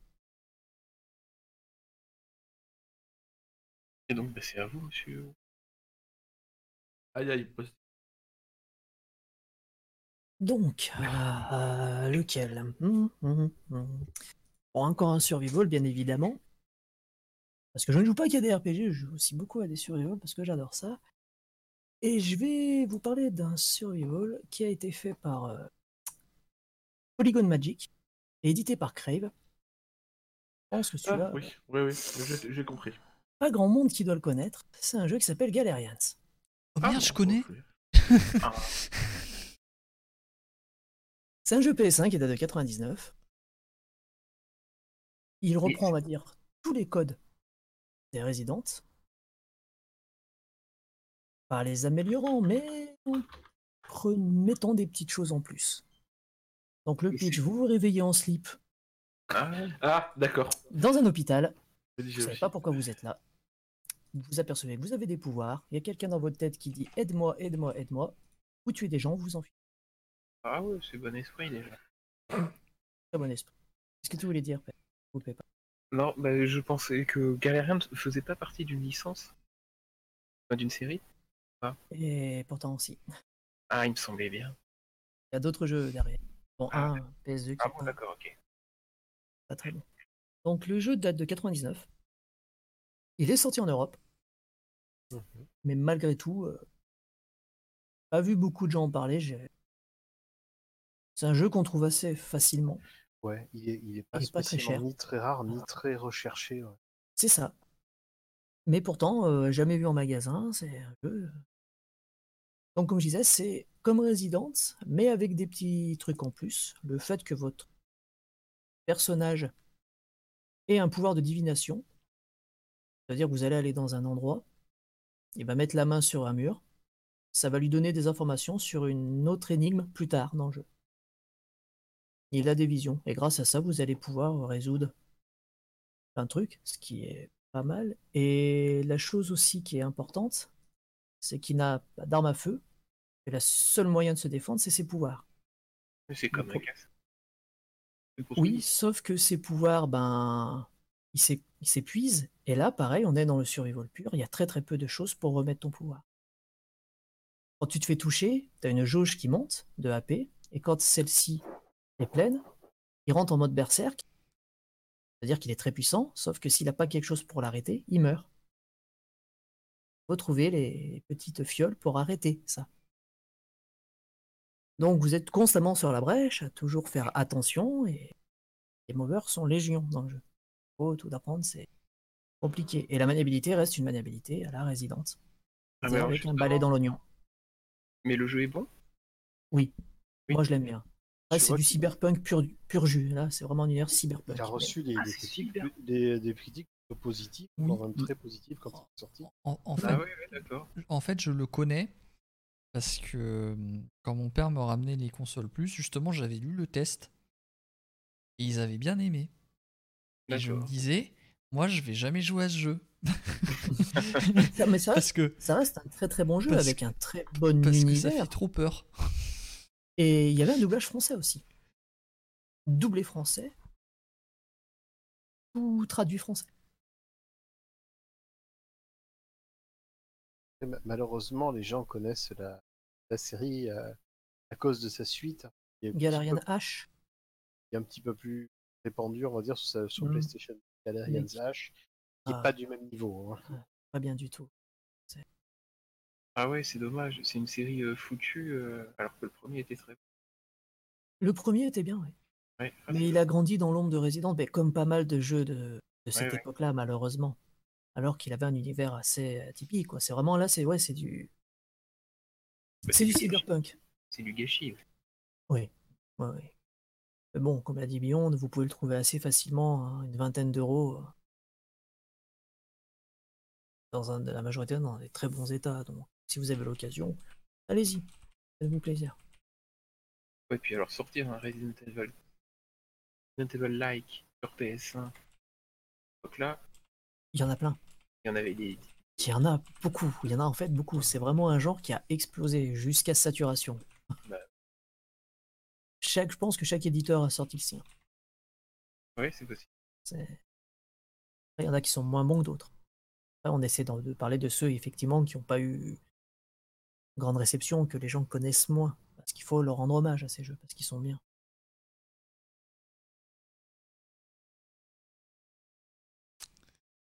Donc euh, je crois que c'est bon pour. Voir de mémoire. Oui, il faut.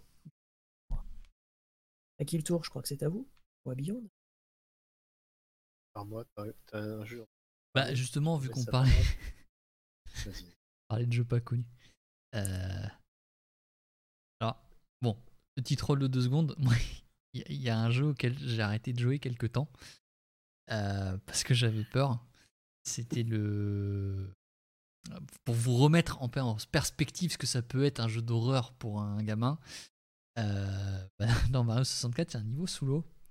Avec une anguille. Vous savez, la fameuse anguille. Alors ça m'a fait très très peur et j'ai arrêté d'y jouer pendant une journée ou deux je crois parce que je me disais Oh, j'arriverai jamais, j'arriverai jamais. Faut savoir que j'ai commencé à le faire en noir et blanc ce jeu aussi. Ce qui Oui, aidait pas, Tu l'avais déjà dit. ce qui aidait pas. Donc voilà. Mais Ah, euh, comme, comme Resident Evil 3 version Jap, moi aussi, mais- parce que j'avais pas la télé mais, mais, mais, mais du coup aussi la notion d'horreur peut être différente pour chacun d'entre nous. Mais non non je non, je vais en parler plus rapidement parce que du coup il fait partie de ces jeux justement comme vous dites qui sont très connus mais euh, je préfère parler de ce que je connais finalement. Euh, Il y a un jeu, c'est le seul entre guillemets vrai survival horror auquel j'ai joué qui était déjà plus trop un survival et qui m'a conforté dans mon idée que c'était pas pour moi ce genre de jeu. Euh, c'est sur GameCube, euh, Resident Evil 4 tout simplement. Ah oui. Euh, J'y ai joué parce que à l'époque, c'était tout simplement les magazines disaient 20 sur 20, euh, meilleur jeu de tous les temps, euh, ça et tout. Donc à un moment, je me suis dit, bah, faut quand même que j'y joue parce que ce serait con de mourir bête. Donc, 21 euh, sur 20 21 sur 20, ouais. Donc euh, j'avais à l'époque un magasin qui s'appelait Ultimania. euh, Ulti- Ultimania, Ultima, pardon. Proposait une carte de fidélité en fait pour je sais plus 10 jeux achetés. T'en avais un gratuit d'occasion qui était la valeur moyenne de tous ces jeux achetés. Et vu que j'achetais que des jeux neufs, bah, en gros j'avais eu Resident Evil 4 qui était d'occasion gratos. Voilà. Et il venait de sortir le jeu. Je me suis dit, allez, j'en profite. Et j'y ai joué. Et c'est pas que j'ai flippé ou autre, c'est que j'ai juste trouvé le jeu, c'était un peu dégueulasse, quoi. Les, les ennemis avec justement qui sont infectés par un parasite et que du coup leur tête du coup se fait complètement déchiqueter par une espèce de tentacule et qui essaie de bouffer. Le, le premier boss. Les premier-. Ouais, voilà, les, les plagas. Le, le premier vrai boss du Le- jeu qui. Le boss avec ça de la tête à bout de la colonne vertébrale. Là. C'est ça façon The. euh, merde. Carpenter là. Euh, Sing Ouais. Un petit peu, tu sais. De loin quoi, dans le brouillard. Non, mais il y, a une inspira- il y a une inspiration. hein. Je, je pense que c'est totalement assumé de et, et, et- et j'ai jamais trop eu peur. Par contre, j'étais vraiment mal à l'aise, quoi, vraiment. Et. Et par contre, le jeu, la réalisation était vraiment époustouflante. Euh, Même encore maintenant, il n'a pas à rougir. Ah oui. Et le, Même encore maintenant, il est magnifique. et- et- et le gameplay qui. En fait, pour moi, c'était un gameplay qui était vraiment lourd, presque vieux. Mais du coup, ça renforçait le côté. euh, le côté. Alors je suis dans la merde.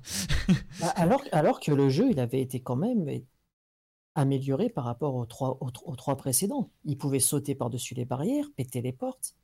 Ouais, Il ouais. était beaucoup plus, Et en plus marchant. habile, hein, Léon. Et en marchant, ce genre de Ouais, et c'est ça. Il- Il pouvait euh, tirer. je suis- Non, pas celui-là, non, non. Je suis non, pas non. certain. Ah non, viser en marchant, c'est dans la, le remake PS4. je dis Ah oui, parce que j'allais dire, j'allais dire justement, c'était le truc qui faisait Ouais, que je me suis dit, oh là là, je m'en sortirai Ouais, jamais. C'est quand il y avait une, ça, ils laissé. hein. quand il y avait une On peut- horde de, de, de villageois, euh, et, et je pense à toi, euh, Bosdick, les Trasity imbéciles. Ouais. Ah, mais c'est ma, fa- c'est ma phrase préférée. Une horde de villageois euh, qui arrivait et que tu pouvais pas tirer et viser en marchant. Là, ça, ça renforçait vraiment la panique que, que je pouvais avoir dans le jeu. Et, c'était une bonne expérience. hein. Mais par contre, voilà, moi, ça m'a confirmé, ce n'est pas pour moi. Et ça reste un jeu, je pense, avec les QTE les plus intelligents auxquels j'ai joué. Et il y a des QTE qui sont sympas. Qui... Alors sympa, je sais pas, parce que par exemple, il y a un boss QTE, euh, je- bon, j'ai été moyennement convaincu par le principe, mais... euh, Voilà, euh, moi, perso, euh, il y a deux choses dans le jeu que j'ai pas franchement aimé c'est TE et, et Ashley. Et alors voilà, Ah. j'allais y venir, euh, ça ça m'a aussi conforté Ah que... oui. que il faut pas des mettez pas des trucs à protéger dans les jeux enfin des personnages des IA à Il protéger n'y c'est- avait pas d'écran de Game Over, your, your partner died ou un truc comme ça, non? Euh, Bah, ça- ça, tu- Non, mais je, je me rappelle pas. Mais de toute façon, ouais, elle meurt souvent. non mais Ashley c'est pas bien. Enfin c'est- voilà. Mettez pas des, des IA à protéger c'est pas bien. Mais sinon après ouais, ouais, le, le jeu avait vraiment des des grands moments quoi. Moi je me souviens de elle euh, des enfin des finalement elle euh, Gigante là euh, voilà Mm. c'est Ah oui, bien que t'étais dans la merde quand tu le voyais. Et le je crois que la phase la pire c'est avec les enfin la pire. Ah, non, y il y a deux phases qui m'ont marqué c'est une C'est les les Rerenadores là ce tu peux tuer que en tirant sur le petit parasite qui les qui fait Ouais, qu'il avec, le ressuscite fusil, avec le fusil spécial. Ce ouais. qui- ce qui est absolument atroce et à un moment ils t'embêtent dans des couloirs euh, enfin bref tu te dis non je vais mourir. Et une phase aussi où t'es poursuivi par un espèce de monstre que je crois des, des ciseaux à la place des bras je sais pas quoi d'un espèce de labyrinthe là aussi. Bien Oui, t'as un alien aussi où il faut Ouais, faire exploser des trucs de. Enfin, voilà là la phase dans le lac. Bref le, le jeu est vraiment maîtrisé impeccable. Euh, Et un euh, combat de couteau avec. et voilà. Donc voilà, je... effectivement, oui, il est très connu ce jeu, mais bon, bah, il fallait que j'en parle parce que moi, je. On va dire qu'il a revitalisé c'était pas Johnny Depp. C'était Johnny, c'était totalement Johnny Depp. Louis, c'est Johnny Depp. non, non, mais non, mais tu sais, c'est lui. Moi, enfin, je- moi, j'y jouais à l'époque sur GameCube aussi. Peu de temps après qu'il soit sorti, c'est un. J'ai acheté ma GameCube pour ce jeu en fait. Et euh, Ah, la t'avais la manette tronçonneuse Non. je le dis, je- j'ai toujours préféré la, la première partie du jeu à la deuxième. Je trouve que le jeu part extrêmement bien et Ah, Après, avec Salazar, ça bien, part. euh, Ah oui, par exemple, ça, château, oui. ça part un peu n'importe comment. eh ben, par hein, exemple, oui, voilà, euh, Salazar, je n'ai pas compris. enfin, je- Bah, Nicolas Sarkozy dans un résident. Ouais, c'était pas applaudir, fou, hein. C'était pas fou. Après, donc, le jeu est combat, ressorti euh. sur euh, PlayStation 2, mais le faites pas sur PS2, c'est moche. Non, c'est une inférieure version. Vraiment une inférieure. Qui a servi de base pour tous les remakes après, d'ailleurs? Malheureusement. Après, il y a eu la version euh, à la Wiimote aussi. Je l'ai. Je Eh l'ai. ben, elle, elle était bien, hein, je trouve, moi. J'ai pas du tout aimé, moi. Ah bon? Oui, mais parce que je suis habitué à jouer avec la manette. Oui, oui. Donc, euh, Resident le Evil changement- 4, c'est comme Tales of Symphonia, c'est Vanilla sur la. Ouais. Comme, euh, comme quoi. Bon, pas comme Okami, parce qu'Okami, il est Bah, quand même comme, bien euh, comme, en fait, comme pas mal de jeux finalement. Malheureusement pour la PS2, techniquement, c'est pas la plus. Oh, mais. Bah, voilà. Les jeux devenaient pas des bouts infâmes non plus, faut pas déconner. hein. Bah non. Faut- Bah C'est jouable. hein. Faut- Mais maintenant qu'on a le choix. Oui, c'est ça. Enfin, cela dit, maintenant, oui, vous- vous- il est sorti sur toutes les consoles, hein, Resident Evil 4. Donc, euh, euh, je pense que c'est très dur de pas avoir joué à Resident Evil 4 de nos jours. Mais bon, ouais, je voulais en parler quand même. Ah Bah non, ouais, c'était. C'était mon premier vrai survival et surtout mon premier vrai euh, truc horrifique. Euh, le deuxième que j'ai fait, c'était Dead Space. Mais bon, ça, on n'en parlera pas. Mais il est, pour moi, il est supérieur en tout point à Dead Space. hein. c'est autre chose.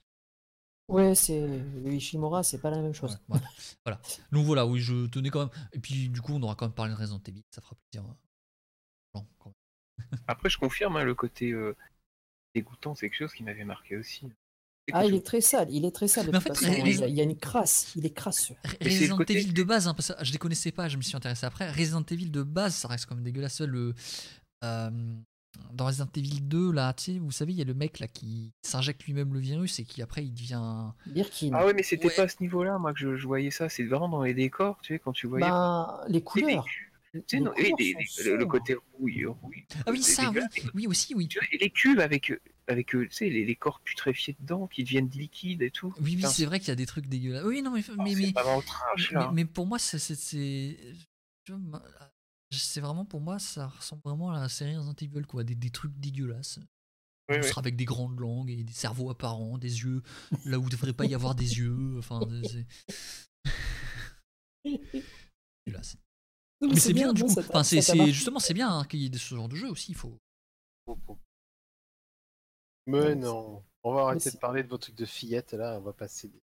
On va commencer à parler des vrais jeux d'horreur. Ah bah je sais qu'il y a pire. Hein, Donc, de créatures. je- je écoute-moi, toi, parler, toi qui mais- aimes tous ces films euh, japonais euh, d'horreur que tu affectionnes tant, toi qui as envie d'appeler ta future fille Sadako. Ouais, bon, ouais, quelqu'un comme moi, quoi. Il y a une série de jeux euh, sur PlayStation qui, euh, à qui est totalement tombée en désuétude, que personne n'en parle, et pourtant, et pourtant, Et pourtant, pourtant. ça vaut le coup d'aller la chercher et d'essayer de jouer. Je parle d'une série qui s'appelle Siren. Ah oui. C'est Forbidden Siren Ah mais je connais ça aussi de nom. en Europe. Alors, euh, Siren déjà, c'est développé par qui? Ben, C'est développé par un petit studio indépendant qui s'appelle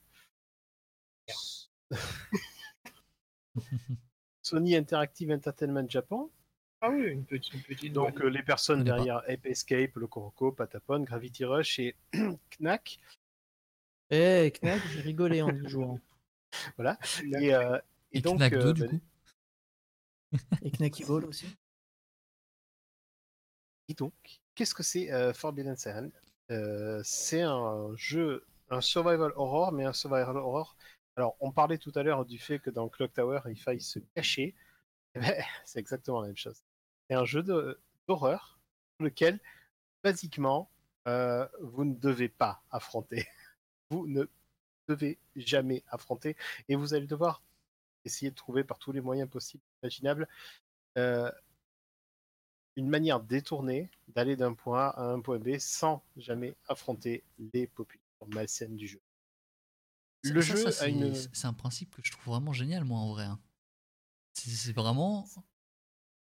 Je veux dire, ça te prend plus au trip que quand. Enfin, je veux dire, quand dans un Resident Evil, à un bout d'un moment, tu donnes des lance-roquettes, le côté Oui. survival, tu le sens plus trop, quoi. tu te dis, ouais, Amenez-vous les zombies. Alors, particulier. alors que là, si t'as vraiment aucun moyen et qu'il faut vraiment éviter le combat, je trouve ça encore pire, je pense que.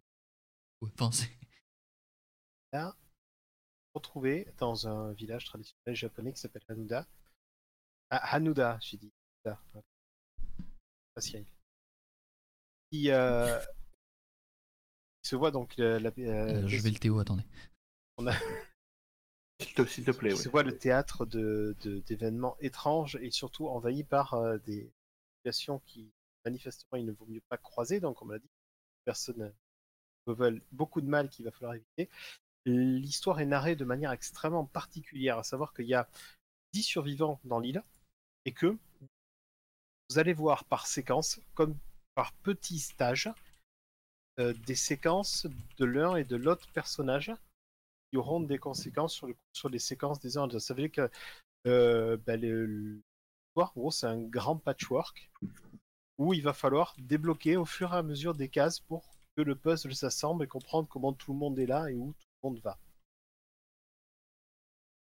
Le jeu a une petite particularité au niveau, euh, rapidement, je vais en parler quand même au niveau Ah, euh, de, la, de la réalisation, parce que c'est quand même spécial.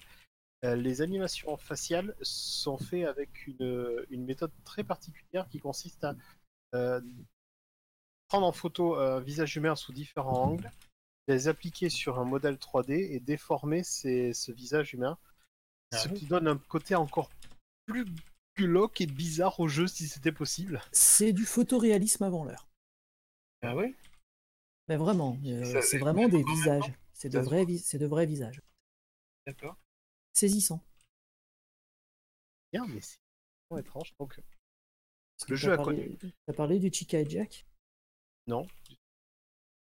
Ah, La vision, Non. le fait de voir à travers les yeux des Chivito pour savoir où ils sont. Oui. C'est comme ça qu'on joue. Et c'est Ça aussi qui fait voilà. peur au jeu. La particularité de gameplay, oui, c'est que euh, on, on peut voir dans les yeux donc des, euh, des ennemis qu'il faut éviter, donc c'est Shibito.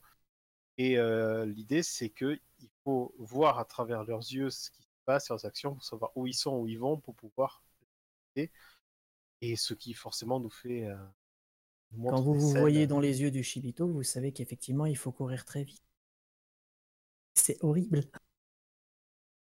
Donc le jeu repose vraiment sur son ambiance, une ambiance Mm. assez vraiment euh, très, euh, très très bien faite. Euh, donc il y a eu deux épisodes sur PlayStation 2, Siren et euh, Siren 2, Forbidden Siren donc, euh, en Europe il s'appelle, euh, qui sont trouvables assez facilement. C'est pas des jeux qui sont extrêmement cotés. Et surtout, enfin je dis surtout, voilà, le jeu a connu un troisième épisode qui s'appelle The Siren Blood Curse, qui est sorti sur PlayStation 3. Mais en démat uniquement, il me semble. non Non. Il est sorti Il en version boîte aussi? C'est bien ça. Il existe en boîte. Et ça fait partie de ces jeux que personne connaît, personne cherche, et que vous n'allez jamais trouver nulle part. Oui, mais en plus, il est, à l'époque, il me semble qu'il était sorti en épisode uniquement. Ils ont sorti les, épisode après épisode. hein. Le jeu n'était pas sorti au complet.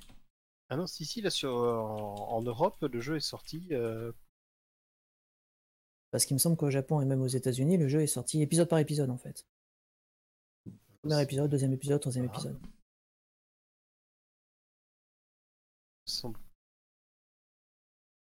À vérifier, mais non, ça me dit rien, moi, parce que moi, le, le jeu, je l'ai en entier sur. Ouais, le- Oui, bah après en Europe c'est peut-être, mais il me semble que dans les autres pays, euh, Moi, je propose euh, rendez-vous c'était 15h préparé, répu et vous vous mettez d'accord. sur, le parking de Jardiland. Si, Tu bluffes Martoni. gros, voilà. Celui qui est encore L'idée, debout, c'est- il a. L'idée d'un- Blood Curse, c'est que c'est pas vraiment un troisième épisode, c'est plus une euh, nouvelle vision du premier. Comme s'ils avaient refait le premier épisode. Et ça reste. Voilà, c'est un jeu qui est cool, c'est un jeu qui est agréable à jouer, mais. euh, comment dire il a, il a les défauts des vieux, de l'ergonomie des épisodes PS2, ce qui fait que.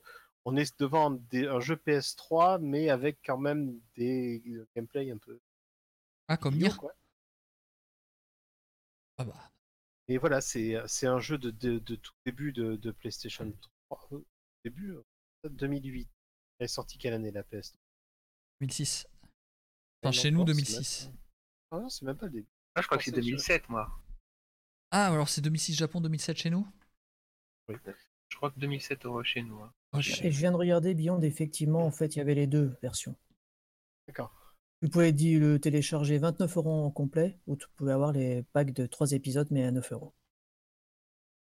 Et donc voilà, si jamais euh, vous tombez euh, sur, dans une boutique sur ce jeu, donc ça s'appelle Siren Blood Curse, la pochette est sur fond rouge avec le logo en gros en blanc dessus, et que vous le trouvez pour probablement 10, 15 ou 20 euros, euh, prenez-le. Ça fait partie Oui. de ces jeux qui sont, euh, qui sont un peu oubliés du début de la PlayStation 3, qui, a été, qui ont été balayés par tout ce qui est arrivé après, les gros jeux, les gros rouleaux qui sont arrivés par la suite. Voilà. Quand vous trouvez des vieux jeux comme ça, comme euh, bah, Siren, comme euh, 3D Dot Game Heroes, ces petites choses comme ça, Que les boutiques, elles savent pas très bien ce que c'est. Ils disent, ouais, je sais pas trop ce que c'est ça. Prenez-les. Ah. Je vous assure. Ah oui, 3D Et Zero juste, Heroes, euh, juste pour convaincre les gens, faut dire que le papa de Forbidden Siren, c'est Keishiro Toyama. Keishiro Toyama, c'est le papa de Silent Hill. Et Vous donc c'est voyez le- 2007, hein, moi. Vous voyez le niveau euh, de, de crasse et de peur. euh, j'ai pas entendu ce que tu as dit, Pelle, par contre. C'est 2007 euh, chez nous. 2007 chez nous. Ouais, ouais, oui, oui, oui. Il y avait un an d'écart, mais je savais plus c'était à partir de quand.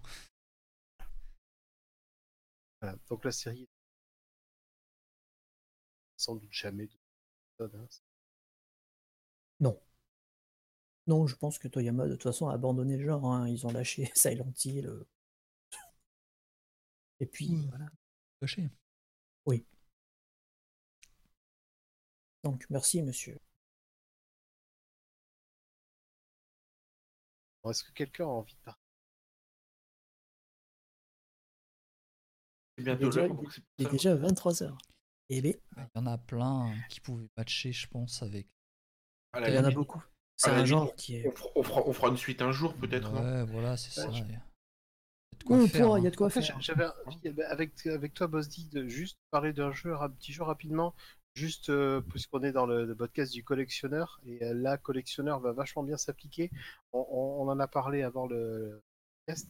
Euh, encore, encore un des jeux PS2 oubliés, donc balayé par, Ah, les, oui. par les Project Zero, Silent Hill, Resident Evil. Je voulais parler rapidement du fantastique Rule of Rose, qui est quand même totalement unique. Alors celui-là, je le connais, ouais, mais pas par pour des bonnes raisons. par rapport à la polémique qu'il a engendré aussi. Bon, il y, a une, qu'il- po- bon, il y a eu une polémique, ça, mais rapidement, au niveau du gameplay, vous êtes une, une jeune fille dans un orphelinat qui se fait euh, bolosser par euh, tout l'orphelinat, à peu de choses près. Ah bon? C'est- ce truc. Bah, Je- disons que c'est tiré, d'une histoire vraie. Oh, des pensionnats anglais où effectivement il y avait des cas de maltraitance, mais pas de cas de maltraitance des professeurs envers les enfants, mais des enfants envers les enfants. D'accord.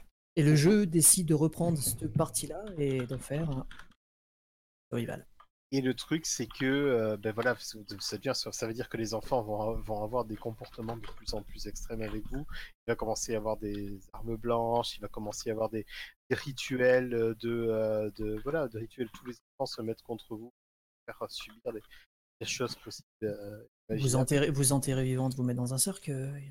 Ah, c'est bon Voilà. esprit. Te mettre dans un sac et te jeter des, des insectes dessus. Le jeu, le, le jeu est très dérangeant, très dérangeant parce qu'on montre vraiment des enfants, mais c'est la, la mise en scène qui est. C'est Ça- les ça- ça musiques se qui passe, sont. ça se passe dans les années, ça se passe dans les années 30. Le jeu a un rythme plutôt lent, enfin même très Euh, lent. C'est euh, C'est en très- Angleterre, c'est époque victorienne. Totalement Voilà. époque victorienne. Et comme je le disais, c'est ça qui est rigolo, que bah, si vous voulez acheter ce jeu aujourd'hui, il va falloir, comment dire, hein, Et je suis content de l'avoir. on est aujourd'hui euh, pour une version pâle entre 100 et 200 euros suivant l'état. Clairement. C'est c'est un jeu qui est considéré comme un des jeux rares de la PS2, qui, euh, qui en gros est passé un petit peu sous le radar. Tout le monde s'en foutait jusqu'à il y a quelques années où sa cote a commencé à monter. Elle monter de plus en plus, on a vu qu'il se passe. Après, faut, il faut dire aux gens aussi qu'en termes de gameplay pur, c'est compliqué à y jouer maintenant. Il est très très difficile à jouer. C'est euh, en Europe, pas très pratique, pas très précis. c'est 505 Games qu'il a sorti en ça. Europe, et donc c'est pour ça qu'ils n'ont pas eu. Et puis après, il faut être honnête aussi, la controverse lui a fait beaucoup de mal. Parce qu'ils ont tenté de l'interdire et tout, et le jeu, il a été retiré très très vite. Et c'est ça le problème. Ils n'ont pas réussi à l'interdire, mais les magasins ont préféré l'enlever. C'est pour ça que maintenant, c'est plus compliqué à l'avoir. Et à l'époque, c'était compliqué à l'acheter. À noter que le, la musique est composée par un certain Yutaka Minobe, qui a co-composé les musiques de petits comme euh, Skies of Arcadia ou Panzer Dragon Horta. Ah oui. Donc, vous savez ce qu'il vous reste à faire si vous avez beaucoup d'argent à dépenser. Voilà. Big up à, à Rule of Rose. Oui, et aussi un petit big up à Eternal Darkness, Lovecraft, tout ça, game. Une fois qu'on a fini. Donc sur le coup, voilà, il, il nous reste quelques jeux à aborder. Voilà. Ouf, j'en ai Alors, encore beaucoup. A- moi j'ai entendu dire, j'ai entendu dire que l'année prochaine il y aurait Halloween encore. Ouais. Oui. C'est probable. hein. Après, bon, c'est pas confirmé, mais. Ah oui, il faut attendre la date aussi. Ouais, ouais.